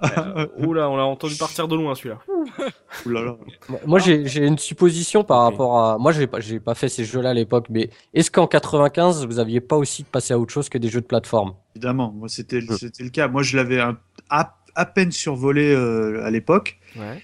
Mais euh, moi j'avais avec la sortie de justement de euh, euh, Yoshi's Land. Euh, Non non, t'étais- Il y, a- il y a juste l'un des meilleurs jeux de plateforme qui est aussi sorti à côté, Ouais, mais mais, moi, je- je, passe à autre chose, quoi.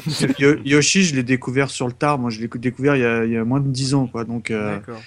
Mais euh, ouais, moi, j'étais déjà sur PlayStation, donc Mm. il y avait Je déjà pense ça. qu'on avait, euh, voilà, on avait une Et, envie euh, chose. ouais. Et puis, euh, bah, comme comme je vous dis, moi, il m'attirait vraiment pas du tout hein, ce jeu. Vous êtes sûr que la, la- parce que j'arrive pas à me rappeler, mais la Play, elle est sortie en 95 chez nous? Elle est, elle est pas arrivée un peu à la bourre ou euh? Non, elle elle est sortie en décembre 94 au Japon et en 95 elle est sortie sur les autres territoires. Ah ouais. euh, de- Ouais, c'est ça, ouais. Mm. Bah, le 1, en fait, a repoussé l'ultimatum euh, face à la PlayStation et la Saturn qui arrivaient. Euh, parce qu'ils savaient que la, la N64. De toute façon, Donkey Kong, c'est quelque chose qui a été fait aussi dans de, de- faire de faire euh, faire attendre la, la Nintendo 64 hein, Mm. face à la concurrence. Hein. Euh, Ils ont ils ont fait le 2, le 3, tu vois, un an. Ils ont été vite euh, développés tous ces jeux-là. Donc euh, tout ça, c'était pour pour montrer que euh, voilà, ils avaient encore des, des choses importantes. Rester chez Nintendo, on a du bon jeu. Euh, Il y a la N64 qui arrive. euh, voilà, c'est euh, il fallait fa- faire face à la concurrence et je pense que mais le 1 avait marqué graphiquement. Euh, je pense pas que le 2 et le 3, les gens ils se, ils seraient- ils se sont pris une nouvelle claque en les voyant quoi. Ouais, absolument. ouais. Oui, c'est qu'en gros on a installé la série en fait. La, la claque s'est faite sur le premier. Après, euh, comme toujours, une fois que une fois que la claque est passée, après tu fais le blasé sur le numéro 2 ou le numéro 3 Tu fais oh bah maintenant c'est standard quoi. Et tu l'avais retourné sub à l'époque avec ta sœur, non? Le jeu 2 Ouais. Bah en fait voilà, c'est pour, pour être franc, le 1 j'ai dû le faire facilement une dizaine de fois. Le 2 je l'ai fait une fois. D'accord. La semaine dernière en quick save. Non, je l'ai- fait à l'époque, je l'ai fait intégralement à l'époque, j'ai fait 101% sur le premier, 102% sur le deuxième, mais je l'ai fait qu'une seule fois. Il m'a vraiment moins trippé. Tu sais, c'est, comme je dis, pour moi, c'est, un bon jeu, voire un excellent jeu, Ouais. mais l'ambiance me plaît pas. On commence sur les pirates. Faut savoir qu'il y a deux périodes, moi, que j'aime pas du tout en général dans les jeux, c'est western et pirate. donc euh, voilà, tout le premier monde est là-dessus. Donc ok, super, chouette. C'est pas le c'est pas le trim qui fait euh, qui, qui me fait délirer. Et euh, et c'est plein de petits trucs. Par exemple, la, la fin des des niveaux, t'as toujours euh, t'as- le thème musical est, est, est vachement important dans dans Donkey Kong. T'as toujours dès le premier dans l'intro, t'avais euh, le papy qui jouait sur son euh, Ah ouais, culte. euh, je, je sais même plus comment ça s'appelle. Un euh, phonographe. Ouais, et, et donc euh, t'as toujours le côté délire où ils font de la musique, etc. Et donc à la fin du 2, euh, Didi, quand tu terminais le niveau, il faisait un espèce de truc de rap. Je Ah détestais oui, oh, ça. Nous aussi, on Loopy. ça. Je trouvais ça insupportable. Alors que Dixie, par contre, faisait un super riff euh, bien, bien sympa à la guitare. Donc Mm. je, je m'obligeais, quoi qu'il arrive, à, à terminer avec Dixie parce que Mhm. avec Didi, je trouvais ça insupportable. Mais tu vois, Ah, c'est mais c'est mais c'est devenu un running gag hein, dans nos révisions avec Looping hein, parce que euh, il me dit regarde regarde ce qu'il fait et tout il fait et euh, en fait il, il- il- avec sa casquette tu sais vissé euh, Le En sketch des inconnus, tu sais, ouais, tu sais, avec le poste sur l'oreille là. et les keufs et les meufs hein. Les meufs, ouais, c'est ça. ouais. Donc voilà, donc euh, c'est c'est des fois c'est qu'une histoire d'ambiance. Et là l'ambiance j'accrochais pas du tout dans le 2 et malheureusement c'est ce qui a fait que bah le 3 j'y ai pas touché à l'époque quoi. Mm, Lançons-nous dans le 3, donc euh, comme on l'a dit, c'est encore un an plus tard, c'est vraiment euh, trois années, trois jeux. Euh, on est en 1996, Donkey Kong Country 3, est-ce que on a comme souvent le syndrome du troisième jeu où on sent une stagnation, ou est-ce que justement là, et pour nous faire encore plus attendre la N64, euh, ils ont sorti les chiens, ils ont été à fond dans les, idées de gameplay. Mika, toi tu l'as fait ce DKC3 alors alors je l'ai découvert très honnêtement il y a Il y a une 5 minutes. non il y, a, il y a une semaine enfin une semaine 15 jours qu'on a révisé avec Looping Ouais. euh, j'avais euh, jamais jamais vu le jeu Mhm. Euh, alors j'ai plusieurs choses à dire je trouve je, je l'ai préféré euh, au second Ouais. euh, au niveau ambiance. Euh, en revanche, euh, le personnage principal que tu incarnes, il est laid. En fait, c'est une sorte de Donkey Kong, mais en version bébé, Ouais. euh, dans un dans, habillé en couche culotte et tout. Enfin, avec ouais, des- on va jouer à Yoshi's Island. euh, ouais, mais ça fonctionne dans Yoshi. Et là, euh, je sais pas, on dit- enfin, c'est un peu méchant, mais on dirait qu'il fait un peu triso le truc. euh. Enfin, euh, malo- non, mais un looping, aide-moi un peu parce qu'on en- Oui, non, on c'est s'est- on s'est gossé En fait, quand même. En fait, c'est. Donkey Kong, on dirait Donkey Kong un peu attardé quoi. C'est Ouais, voilà, c'est ça. Et c'est mal fait. Enfin, euh, pourtant, euh, la maniabilité et tout, dès que, dès que tu l'as en jeu, euh, le singe, ça fonctionne. Mais tu sais, ce, qui- ce que moi, dans ces genres de jeux à l'époque, euh, on en avait parlé un peu, je crois, sur S-Worm Gym, c'est quand tu touchais pas la, la manette, les, les animations euh, des personnages. Ouais. Et là, je sais pas, c'est nul. Enfin, je sais plus ce qu'il fait, mais euh, c'est mal fait. Il tire Enfin, ses chaussettes, non? C'est pas ça, il tire je pas sais sur ses. plus, euh, limite, tu dis, va se faire dessus, va falloir changer la couche. Enfin, tu vois. Oh non Oh là là. Et en revanche, euh, je- bizarrement, j'ai pris du plaisir à y jouer. J'ai Bah retrouvé ouais. euh, ce que j'avais bien aimé sur le premier au niveau ambiance.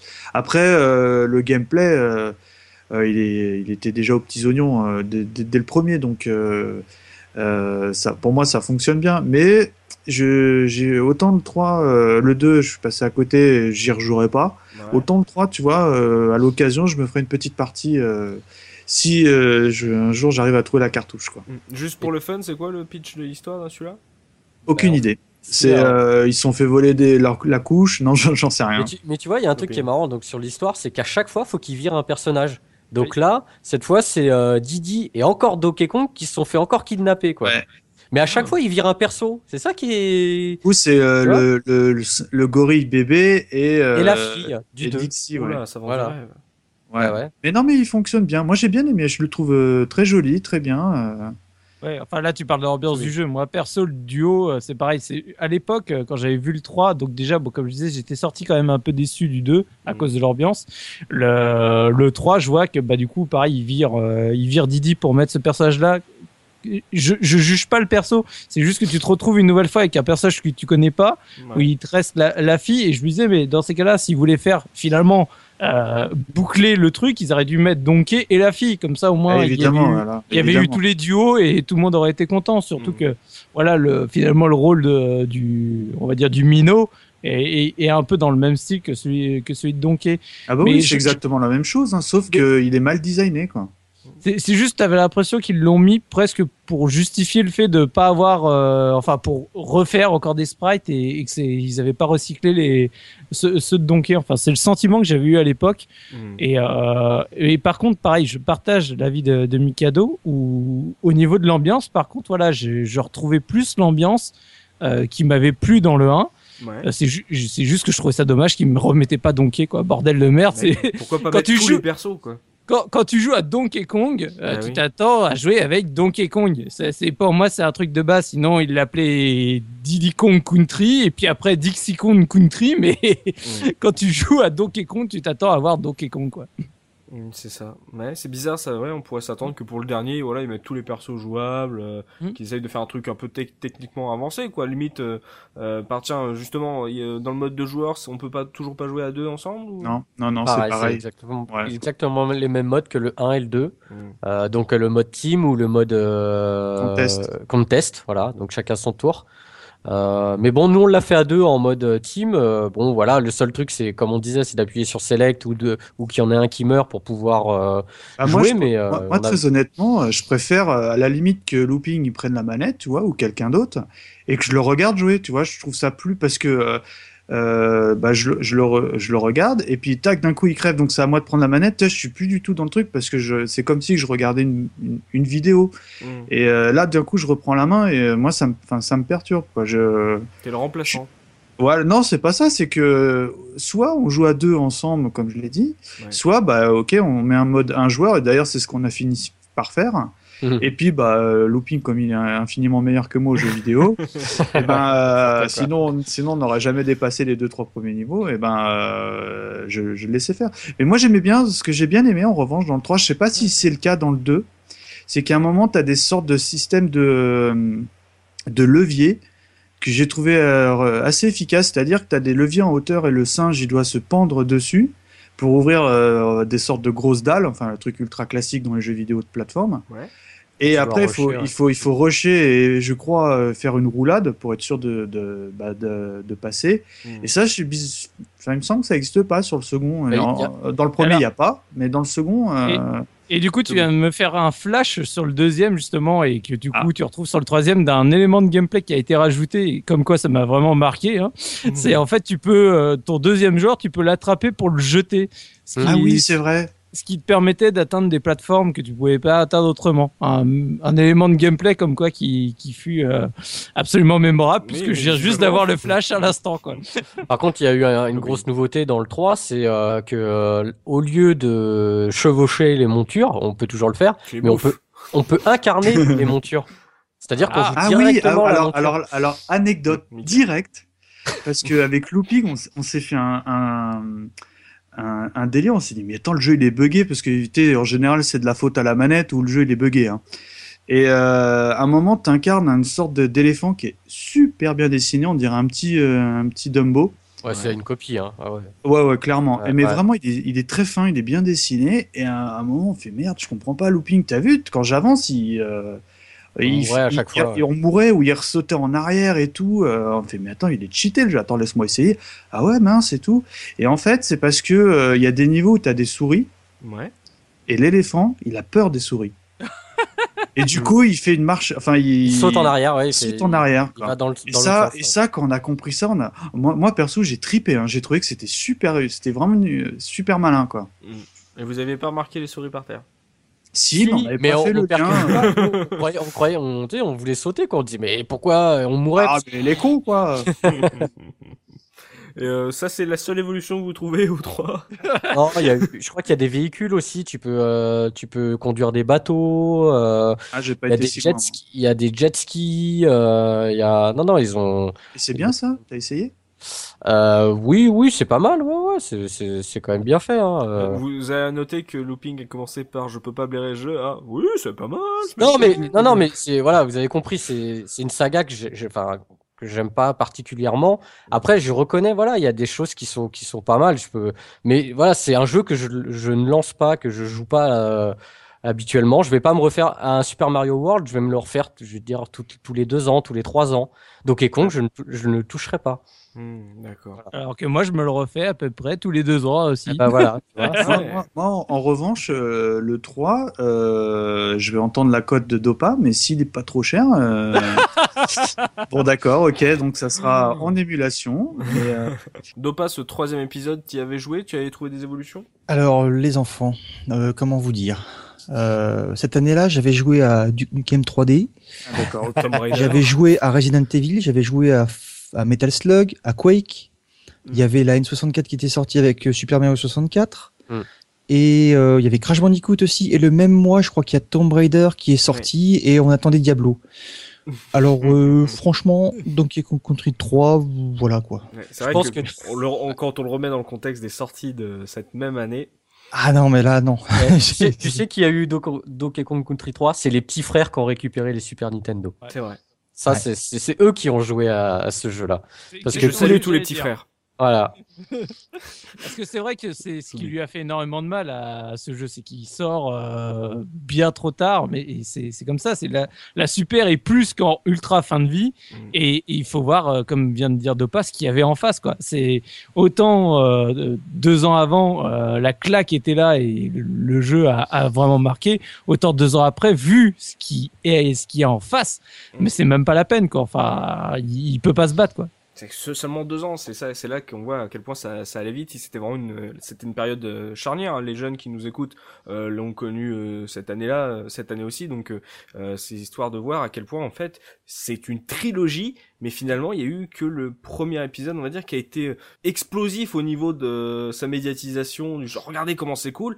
Et puis Mm. dès le deuxième épisode, d'un seul coup, bah, il, commençait plus à, à être sur la, on va dire le, le même niveau, sur le, le même marché presque. Et le troisième encore pire, comme l'a dit Looping, c'est les, les gamins qui ont récupéré la, la console du grand frère, la- l'ancienne console du grand frère Mm. pendant que l'autre il, Mm. il joue aux nouvelles. Ouais, c'est vrai, c'est. C'est les changements de gènes. Hein. Les changements de gènes, ça fait, ça fait très très mal en, en, en un an, un an et demi. euh, le, ce qu'il y a sur l'ancienne gène, euh, de limite, tu tu t'y intéresses plus. Hein. Mais c'est resté un, un jeu de qualité, hein, on dit pas le contraire, Ah oui. bien sûr. Ah, Mais- clairement. Mais la trilogie en elle-même. Moi, même si je, je n'aime pas, je reconnais que ça reste quand même euh, des bons jeux. Mais justement, on va prendre un peu de recul, voilà, sur euh, sur cette trilogie euh, dans son intégralité.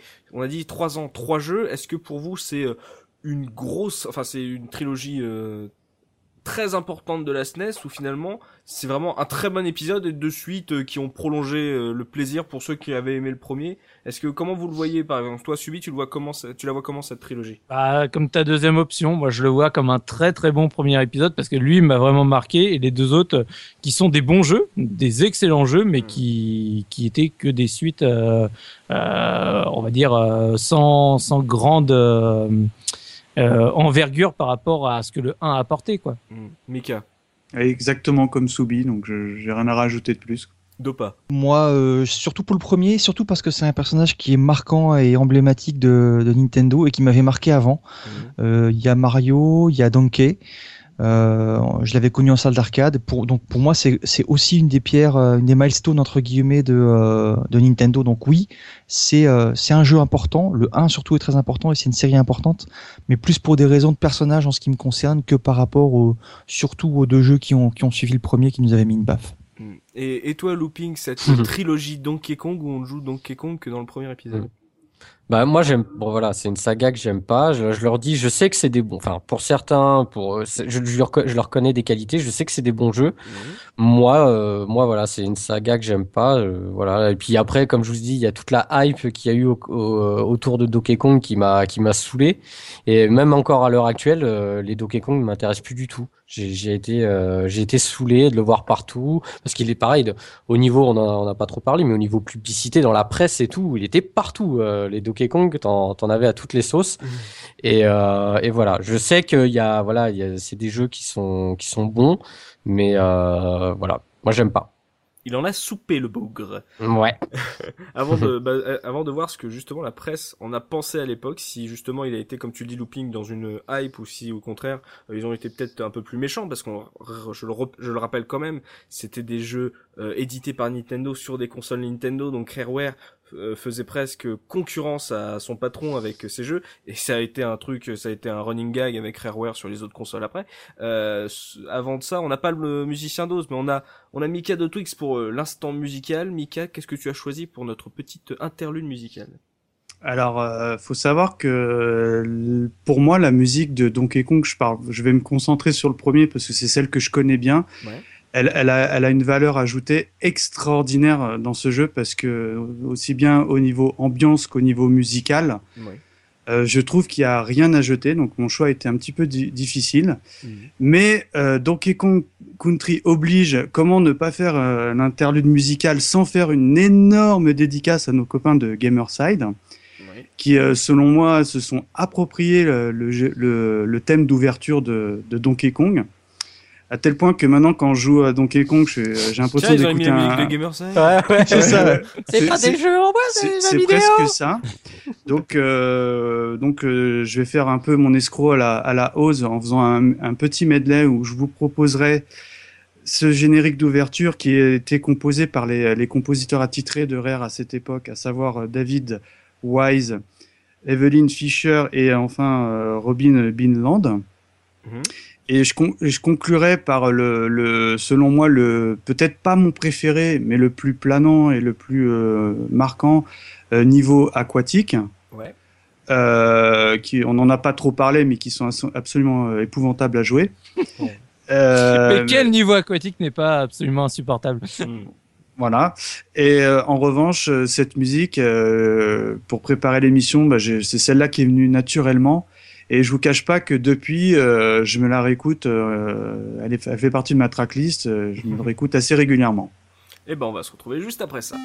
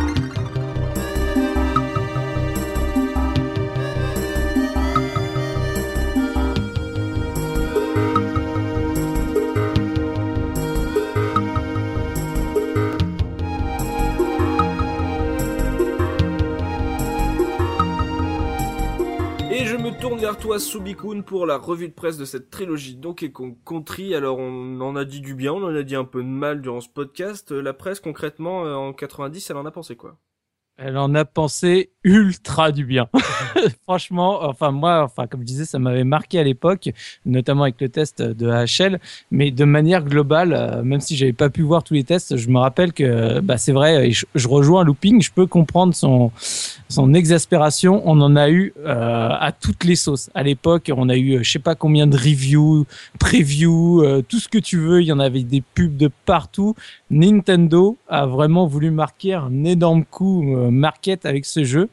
Et je pense que c'était euh, justement bah, bah, par rapport à l'Ultra 64, euh, comme il y avait toute la, le, grand trip de l'époque sur les tablettes silicone graphique, que justement ils voulaient euh, intégrer ça dans l'Ultra 64, que c'était un des, euh, des éléments euh, market super importants pour, pour l'Ultra 64, mm. sachant qu'elle devait sortir un peu plus tôt que ce qui est, ce qu'elle ce qu'elle est sortie, c'était le, le jeu où en fait, le, en tout cas je parle au moment de la sortie du 1, qui en gros c'est regardez ce qu'on a réussi à faire sur une Super Nintendo avec du Silicon graphique. Donc, imaginez ce qu'on fera avec euh, avec l'Ultra 64 quoi. C'est mm. c'était vraiment le jeu qui était là pour euh, dire allez viens reste avec nous et tu vas voir derrière euh, on va on va on va s'éclater sur Ultra 64. C'était en fait le, T-Rex en 3D de mm. Sony avant la sortie de la PlayStation quoi. Exactement et donc je pense qu'ils ont vraiment misé à fond au niveau du market, ils ont ils sont placés partout où ils pouvaient etc pour bah, préparer je pense le terrain de de la Nintendo 64 derrière et donc bah après au niveau des tests et bah franchement moi c'est depuis le début qu'on fait les les euh, les revues de presse et euh, bah voilà je pense que c'est la première fois où les notes vont être aussi euh, aussi violentes hein, mhm. pour le 1 bah c'est j'ai six tests différents. Je vais commencer donc bah j'ai on a malheureusement pas le test de HL de console plus mais je sais qu'il avait noté à 150% ça je sais puisque je l'avais. J'ai même pour l'anecdote il y a pas si longtemps je suis rentré chez moi à Paris euh, à la maison et j'ai fouillé partout si je retrouvais pas ce console plus pour l'avoir euh, en physique euh, aujourd'hui. Et malheureusement je pense que ça doit être le seul magazine que que j'ai dû jeter ou autre. Je l'ai jamais retrouvé. J'ai retrouvé tous les autres sauf celui-là. Bon. Donc AHL avait mis un 150%, chez Joypad on a 95%, chez euh, Player One on a 99% d'intérêt avec un Player Fun de 100%, chez Nintendo Player on a 6 sur 6, chez Banzai on a 98%, chez Super Power. Super Power on a 98%. Donc voilà, donc euh, la note la plus faible est chez Joypad à 95%. Je veux pas être euh, méchant. Enfin, j'étais très jeune quand même à l'époque, d'accord, donc euh, ça n'excuse pas tout. Mais 150%, c'est pas limite abusé. Bah, c'est parce qu'il avait surkiffé à mort. Bah, il est 100%, là, ça, ça fait... Ah, je, je, je, sais, mais je pense qu'il voulait marquer le coup et... Bah, la preuve, on en parle. Bah oui, non mais là, t'as l'impression qu'il a marqué Nintendo Seal of Quality, quoi non, mais à, l'époque, euh, dans les tests, tu pouvais aussi faire le compte des superlatifs. Hein. Euh. Dans un test, euh, par rapport à l'autre, il fallait compter le nombre de superlatifs que tu avais dans le texte. Et puis tu pouvais à peu près te donner une idée de, du niveau du jeu par rapport au reste du magazine. Tu pouvais, tu pouvais procéder comme ça. Si vous, si vous avez l'occasion, amusez-vous à faire ça, vous allez voir. Donc, donc en gros, c'est tout le monde a kiffé sa mère. Voilà, tout le monde a kiffé sa mère. Je vais quand même revenir sur quelques petits éléments, mais je vais pas rentrer dans le mm. détail parce que ça va être six tests exactement strictement identiques. ça va pas être rigolo. Euh, donc, euh, en fait, par exemple, chez euh, pour la dédicace, en fait, chez euh, chez Joypad, il y a, y a un petit truc qui m'a fait sourire quand je l'ai lu dans les points négatifs. J'ai pensé à, à looping. Ah. En point négatif, il y a écrit manque de mode 7. Ah Ça, je me suis dit, c'est pour toi. C'est, il n'y en, en, a pas du tout, je crois, hein, dans les trois. Hein. Non, non, il n'y en a pas du tout. Et donc, même donc, dans l'avis de, de Judge Dredd, qui, qui a donné son avis, à un moment, c'est, c'est écrit noir sur blanc. Euh, euh, alors, attendez, je retrouve le truc. C'est ainsi, plus de variété dans les niveaux aurait été bienvenu. Je pense notamment à un stage en mode 7, entre parenthèses, donc est sur un surf par exemple, dans oh un monde de la glace, ça aurait été super.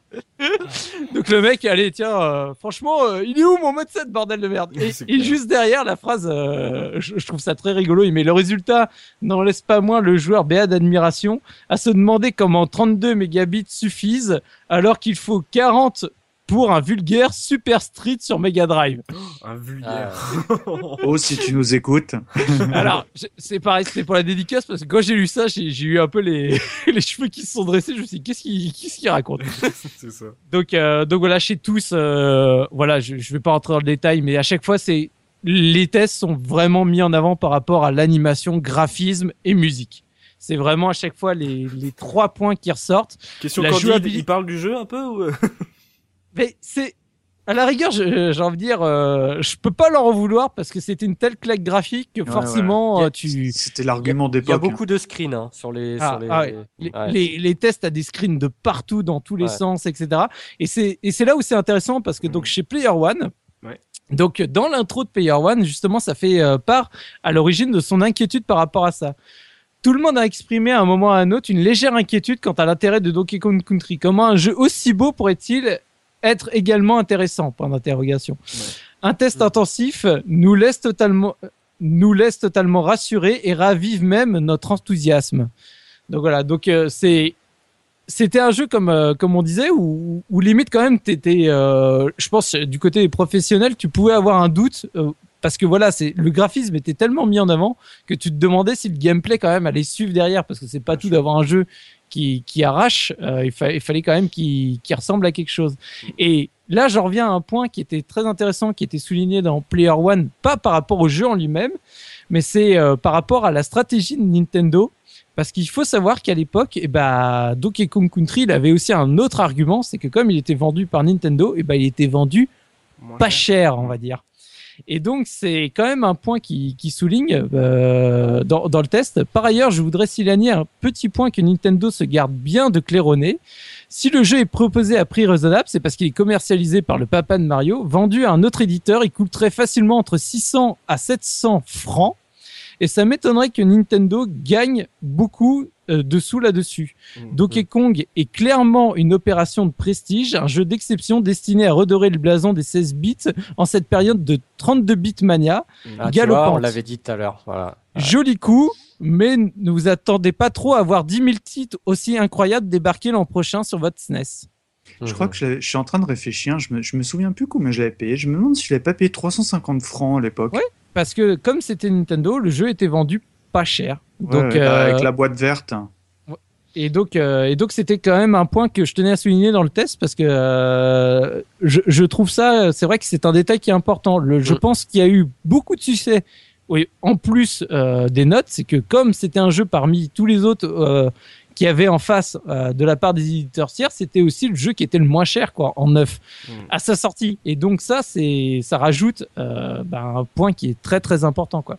Il était en bundle aussi après, le jeu. Il était en bundle, Ouais. t'avais Ouais. le pack avec la console. Enfin, ça, ils ouais. avaient, ils avaient Mm. sorti tout le tout l'attirail quoi. Ouais. Mais sinon après, bah, concernant le 2, on se retrouve de nouveau avec bah, des très bonnes notes euh, où on va avoir euh, chez Joypad un 96%, chez Super Power 95%, chez euh, Player One on est à 96%. Donc euh, euh, à part chez Joypad qui a 1% de plus, ils sont tous quand même euh, un cran en dessous en Mhm. termes de notes parce que bah ça vient justement du fait que bah c'est une une suite, une très bonne suite, mais ça reste une suite. L'effet euh, est passé et, euh, et du coup le, le jeu perd tout de suite en curiosité une fois Ouais. que bah, le 1 a fait son, son son boulot et donc on le retrouve même dans l'intro bah, du test de chez Player One.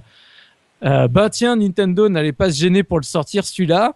Mhm. Laisser un des jeux les plus vendus de la Super Nintendo sans suite, cela aurait été surprenant de la part d'un recycleur hors pair. Oh la vache Ça, c'est dit. Ça taille Donc voilà, mais ça n'empêche pas que voilà, ils lui mettent 97% d'intérêt avec un player fun à 98% et, et en conclusion de Player One, c'est mieux que Donkey Kong Country, aussi beau, plus varié et encore plus long.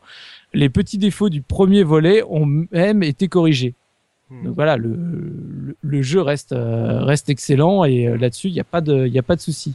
Alors par contre pour le Et- et- 3, et- pardon, excuse-moi, j'ai te coupé, mais il, par- il parle pas du fait qu'il n'y ait plus Donkey, justement? Un petit peu dans tes tests, genre, euh, bah, on aurait, on regrette un peu son absence, ou je sais pas. ils, en- parlent mais honnêtement, c'est pas c'est pas du tout un point qui est euh, Ah, moi, c'est, enfin, ça m'avait vraiment bloqué. hein. Ouais, mais enfin, tu sais, des fois, euh, Le- les, les tests sont relativement courts hein, pour le deuxième, contrairement, euh, contrairement au premier où t'en avais sur des pages et des pages et des pages. euh, J'imagine qu'ils avaient d'autres consoles, à, des consoles euh, de la Saturn, la PlayStation, le P... à, à alimenter quoi. C'était les consoles qui intéressaient le grand public à l'époque. quoi. Parce que du coup, quand tu prends par exemple du côté de, de chez Joypad sur euh, Donkey Kong Country 2, bah, dans les gemmes, c'est euh, la technologie rare fait de nouveau parler d'elle, de, de belles couleurs et effets, énormément de salles bonus. C'est très long pour faire le score parfait et quasi parfait euh, euh, en termes de jeu. quoi. Et euh, donc, quand j'aime pas, c'est j'ai mal au doigt. J'aime bien. Et identique au premier dans sa conception. Donc voilà, c'est, Mm. on retrouve les défauts classiques d'un, d'une suite d'un très bon jeu.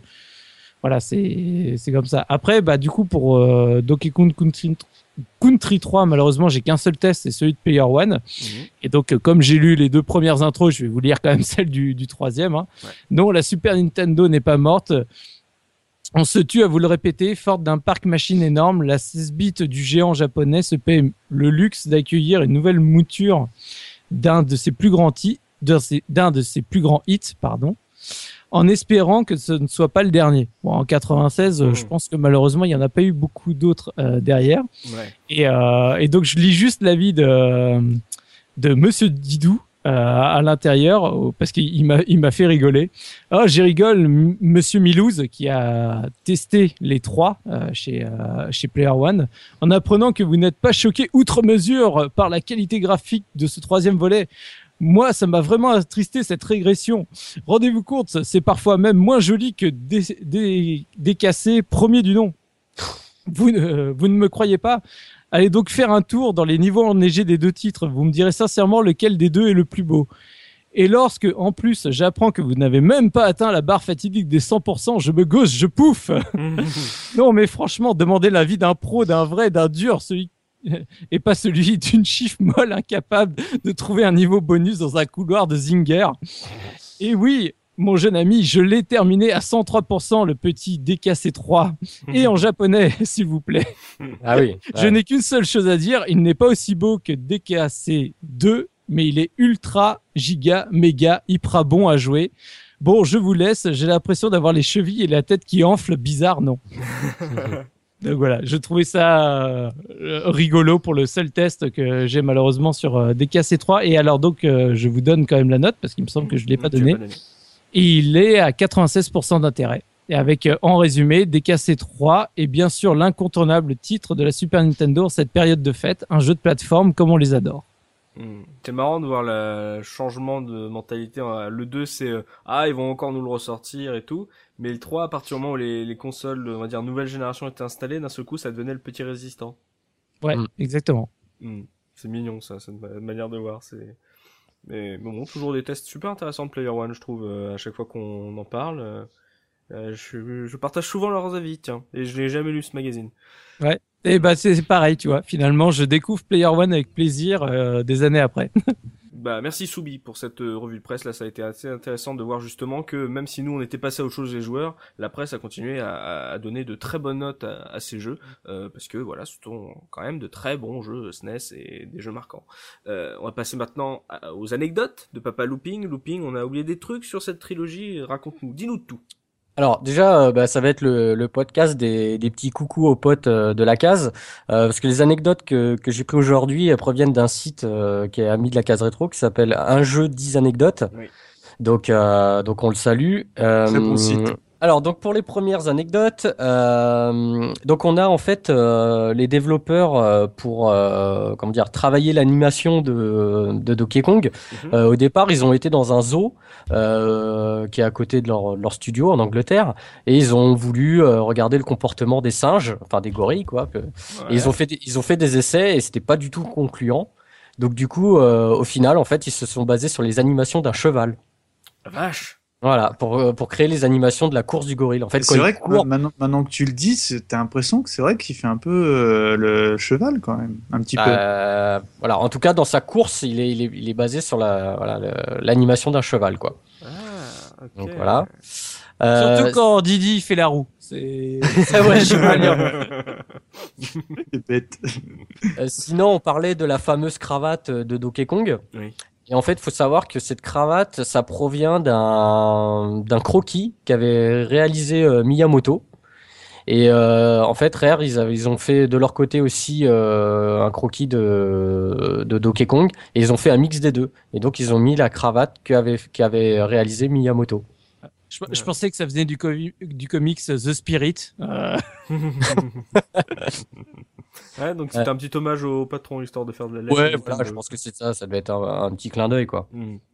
Euh, sinon, euh, il y a, euh, alors c'est un jeu qui est qui est truffé de glitch. Euh, vous pouvez voir euh, facilement euh, sur YouTube, etc. Vous trouverez, euh, tapez Donkey Kong glitch, etc. Mhm. Et euh, donc moi, je vous ai réservé euh, une petite surprise. Mais, alors, euh, je sais qu'il rigole, euh, Mikado rigole parce qu'il l'a déjà vu. Euh, je mettrai en billet, donc je vous invite à venir sur notre site, donc la retro.fr, sur le billet euh, de ce podcast, où je vous mettrai en, en image, voilà, un glitch où on va dire que Donkey Kong se retrouve dans une posture un peu étrange. D'accord. Voilà, Je- j'en dis pas plus, je vous laisse venir découvrir ça. Mhm. Et juste une petite dernière, euh, euh, Rare en fait, euh, sont, quand ils ont fait euh, la première démo du jeu, ils sont venus euh, la présenter à, au à Nintendo Japon. Ouais. Et il s'avère que euh, Gunpei Yokoi, euh, qui, qui était toujours vivant à l'époque, a trouvé les, les graphismes du jeu. Ils avaient un effet 3D trop prononcé. Mhm. Donc, euh, je veux pas dire, mais je crois que j'étais un peu du même avis que Gunpei Yokoi, quoi. Effet 3D trop prononcé, d'accord. Et, sinon- voilà. Et euh, sinon aussi, je vous invite aussi à regarder la, la VHS. euh, je sais pas si vous vous souvenez, il y avait Ah une oui, VHS. évidemment, la VHS. Voilà, donc euh, la fameuse VHS de présentation où on voyait les studios de Rare euh, avec euh, les présentateurs américains, avec, euh, je veux dire à l'époque, à la Cyril Drevet avec les cheveux longs, avec la casquette un peu à l'envers. Euh, donc ça, c'est super fandard à, ver- à avoir. Vous pouvez le, on le mettra en lien dans le billet. Vous voyez un peu les coulisses euh, du développement. Et si je dis pas de bêtises, il y avait, à ça je voulais demander justement à ceux qui, de l'équipe qui l'avait eu à l'époque, euh, il se disait qu'il y avait le CD, qui est, la BO qui était offert avec le jeu. Est-ce que Bah, vous moi, euh, non, moi je l'avais pas eu. Hein. Ça... enfin, en tout cas, je m'en souviens pas. J'avais acheté la boîte de base. Alors peut-être qu'il y avait une édition, peut-être collector. Alors peut-être parce que je suis un pirate et que je l'ai en fait, je l'ai jamais acheté. Mais euh, non, non, non, non, non, je l'avais. Je, ça me, j'ai aucun souvenir de ça. C'est curieux. J'ai aucun souvenir non plus de la BO, euh, même si c'est pas moi qui avais acheté le jeu. J'ai pas de souvenir du CD, contrairement à, à Killer Instinct ou euh, de Rare, où là, euh, je me rappelle clairement euh, du, du CD qui était avec. Dans Mm. Donkey Kong Country, j'en ai pas de souvenir moi. Ben, apparemment, il était vendu avec. Et je crois même que donc dans cette fameuse VHS, euh, on voit un moment euh, la personne euh, dans le studio euh, de musique, etc. Donc voilà. Euh, moi j'ai encore une anecdote, enfin deux même tiens, euh, pour ceux qui aiment bien ça. Euh, on n'a pas arrêté de parler de Silicon Graphics, enfin j'ai pas, pas arrêté de parler de Silicon Graphics dans dans ce podcast. Euh, dans la même euh, époque, dans les années 90, c'est avec ça, que, avec ces bornes Silicon Graphics, en fait, qu'ils ont fait les dinosaures dans Jurassic Park. Exactement. Oui, Terminator 2 aussi. Et C'est bien. sinon, euh, plus récemment aussi, si vous savez, bon, on parle beaucoup de Rare, euh, que quand ils ont été rachetés euh, donc par Microsoft, euh, les pontes de Microsoft sont allés dans les locaux de Rare et ils ont vu en fait des posters Donkey Kong et il y a un des, euh, des un, un des pontes de Microsoft qui a fait ah cool on a pris la licence Donkey Kong aussi non non Dommage.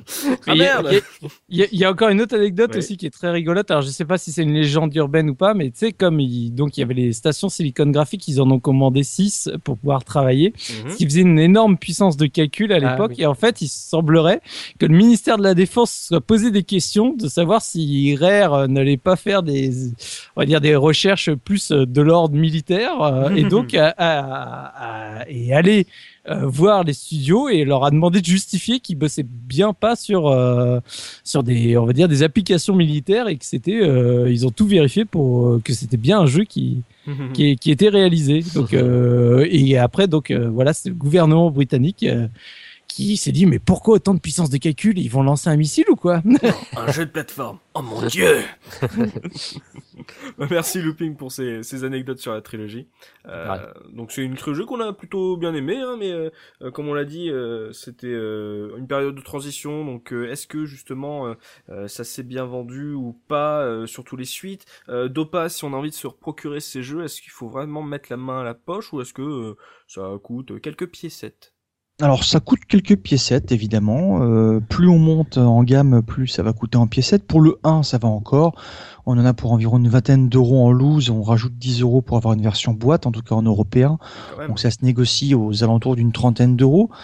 Euh, donc c'est, j'allais dire entre guillemets plutôt bon marché, mhm. même si euh, effectivement c'est de plus en plus cher avec un prix de l'escroc que je décerne pour le Donkey Kong premier du nom à 80 euros. Oh, sympa.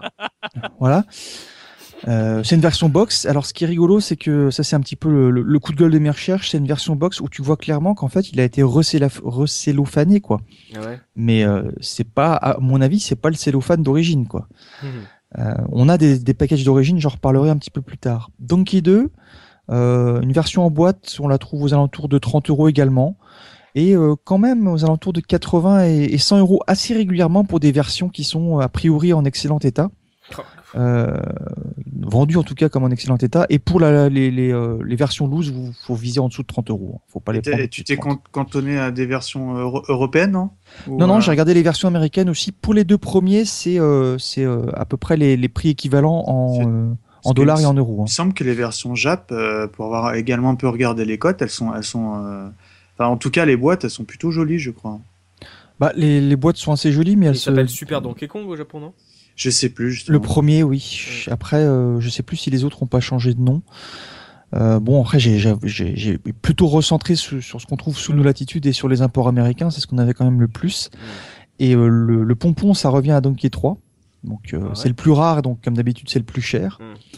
Euh, alors celui-là, on l'a plutôt aux alentours d'une soixantaine d'euros ou de dollars parce que j'ai trouvé beaucoup plus de versions américaines. Mmh. Ah, tu doubles quasiment le prix des, des précédents. Hein, pour... En boîte En loose? Alors, euh, tu en boîte, en boîte, et puis en loose, euh, t'enlèves 10 euros pour les versions loose en général, à peine, tu vois. Oh. Donc euh, c'est très très cher, et avec là des trucs euh, de dingue. Il y a une version emballée à 180 euros oh pour le 3 et j'ai trouvé des versions US emballées, mais euh, emballées dans l'emballage du magasin. C'est-à-dire que c'est pas juste le cellophane, mais tu sais les trucs anti-vol qu'ils avaient à l'époque. Donc il y, a des, y a des dingues qui ont acheté ça en version euh, euh, vraiment comme dans la boutique neuve, mm. à, euh, à une équivalence de 500 dollars. Oh là là. Oh, Tout ça pour avoir un anti-vol je, je vois pas à quoi ça ressemble. Je... C'est euh, bah écoute, tu, imagines des euh, la boîte est enfermée elle-même dans un plastique transparent semi-rigide. D'accord. Et c'était ce qui servait à. Ouais, voilà, ce qui s'accrochait au présentoir. Euh, ah oui, exact. Le truc où tu avais également les, les, euh, les, livrets, les trucs comme ça, un petit peu, non des fois. Ouais, ouais. Alors, alors attention, hein, je vous mets en garde comme d'habitude. Vous avez parfois des boîtes seules qui sont vendues à 20 euh, euros. Mm. Donc, vous avez l'impression de faire une bonne affaire sur le jeu. Et, et puis, il y a pas mal de vendeurs, entre guillemets, professionnels particuliers. Mm. C'est-à-dire, sur des sites d'annonces de particuliers, vous voyez clairement que c'est des annonces professionnelles. Donc ça, ça commence vraiment à être gonflant, quoi. Euh, N'oubliez pas non plus à chaque fois de regarder euh, les, euh, les, les, packs où il y a les consoles et les jeux avec. Là, par contre, il y a des coups de fusil à faire parce que j'ai trouvé des packs consoles plus Donkey Kong. Alors pas toujours évidemment avec la boîte, à une cinquantaine, cinquantaine, centaine d'euros. Donc quand vous avez deux ou trois Donkey là-dedans, ben, ça peut être très intéressant. Clairement. Et puis n'hésitez pas à partager, comme d'habitude, vos bons plans et vos bonnes adresses sur les forums de la case. Oh c'est bien ça. Il est corpo, j'aime bien ce tonton pas. Bah oui, bah on est, entre nous, entre amis. Bon point. et donc voilà, le, syndrome de Donkey 3, c'est le syndrome bah, jeu de, de, fin de vie, euh, mais plus que fin de vie, bah, malheureusement, euh, régulièrement, ça coûte une blinde à retrouver quoi derrière. Ouais. Bah c'est là-dessus que va s'achever ce podcast Donkey Kong Country sur notre trilogie Donkey Kong Country. Merci à vous messieurs d'avoir participé à cette émission, d'avoir partagé vos souvenirs et votre expérience sur ces trois jeux de Rareware. Ça a été sympa de partager nos différents points de vue, sur, que ce soit sur les graphismes, le, gameplay, la richesse de ces trois jeux. Euh, bien entendu, merci à vous, chers auditeurs de la case rétro, de nous avoir suivis. N'hésitez pas à partager évidemment vos propres souvenirs sur ces jeux dans les forums de la case rétro ou alors euh, sur Twitter, Facebook. On est toujours là pour répondre, vous le savez. On va se donner rendez-vous très prochainement pour un nouveau podcast de la case rétro et d'ici là, n'oubliez pas, le rétro gaming est l'avenir des consoles next-gen. Salut, salut Salut, Ciao.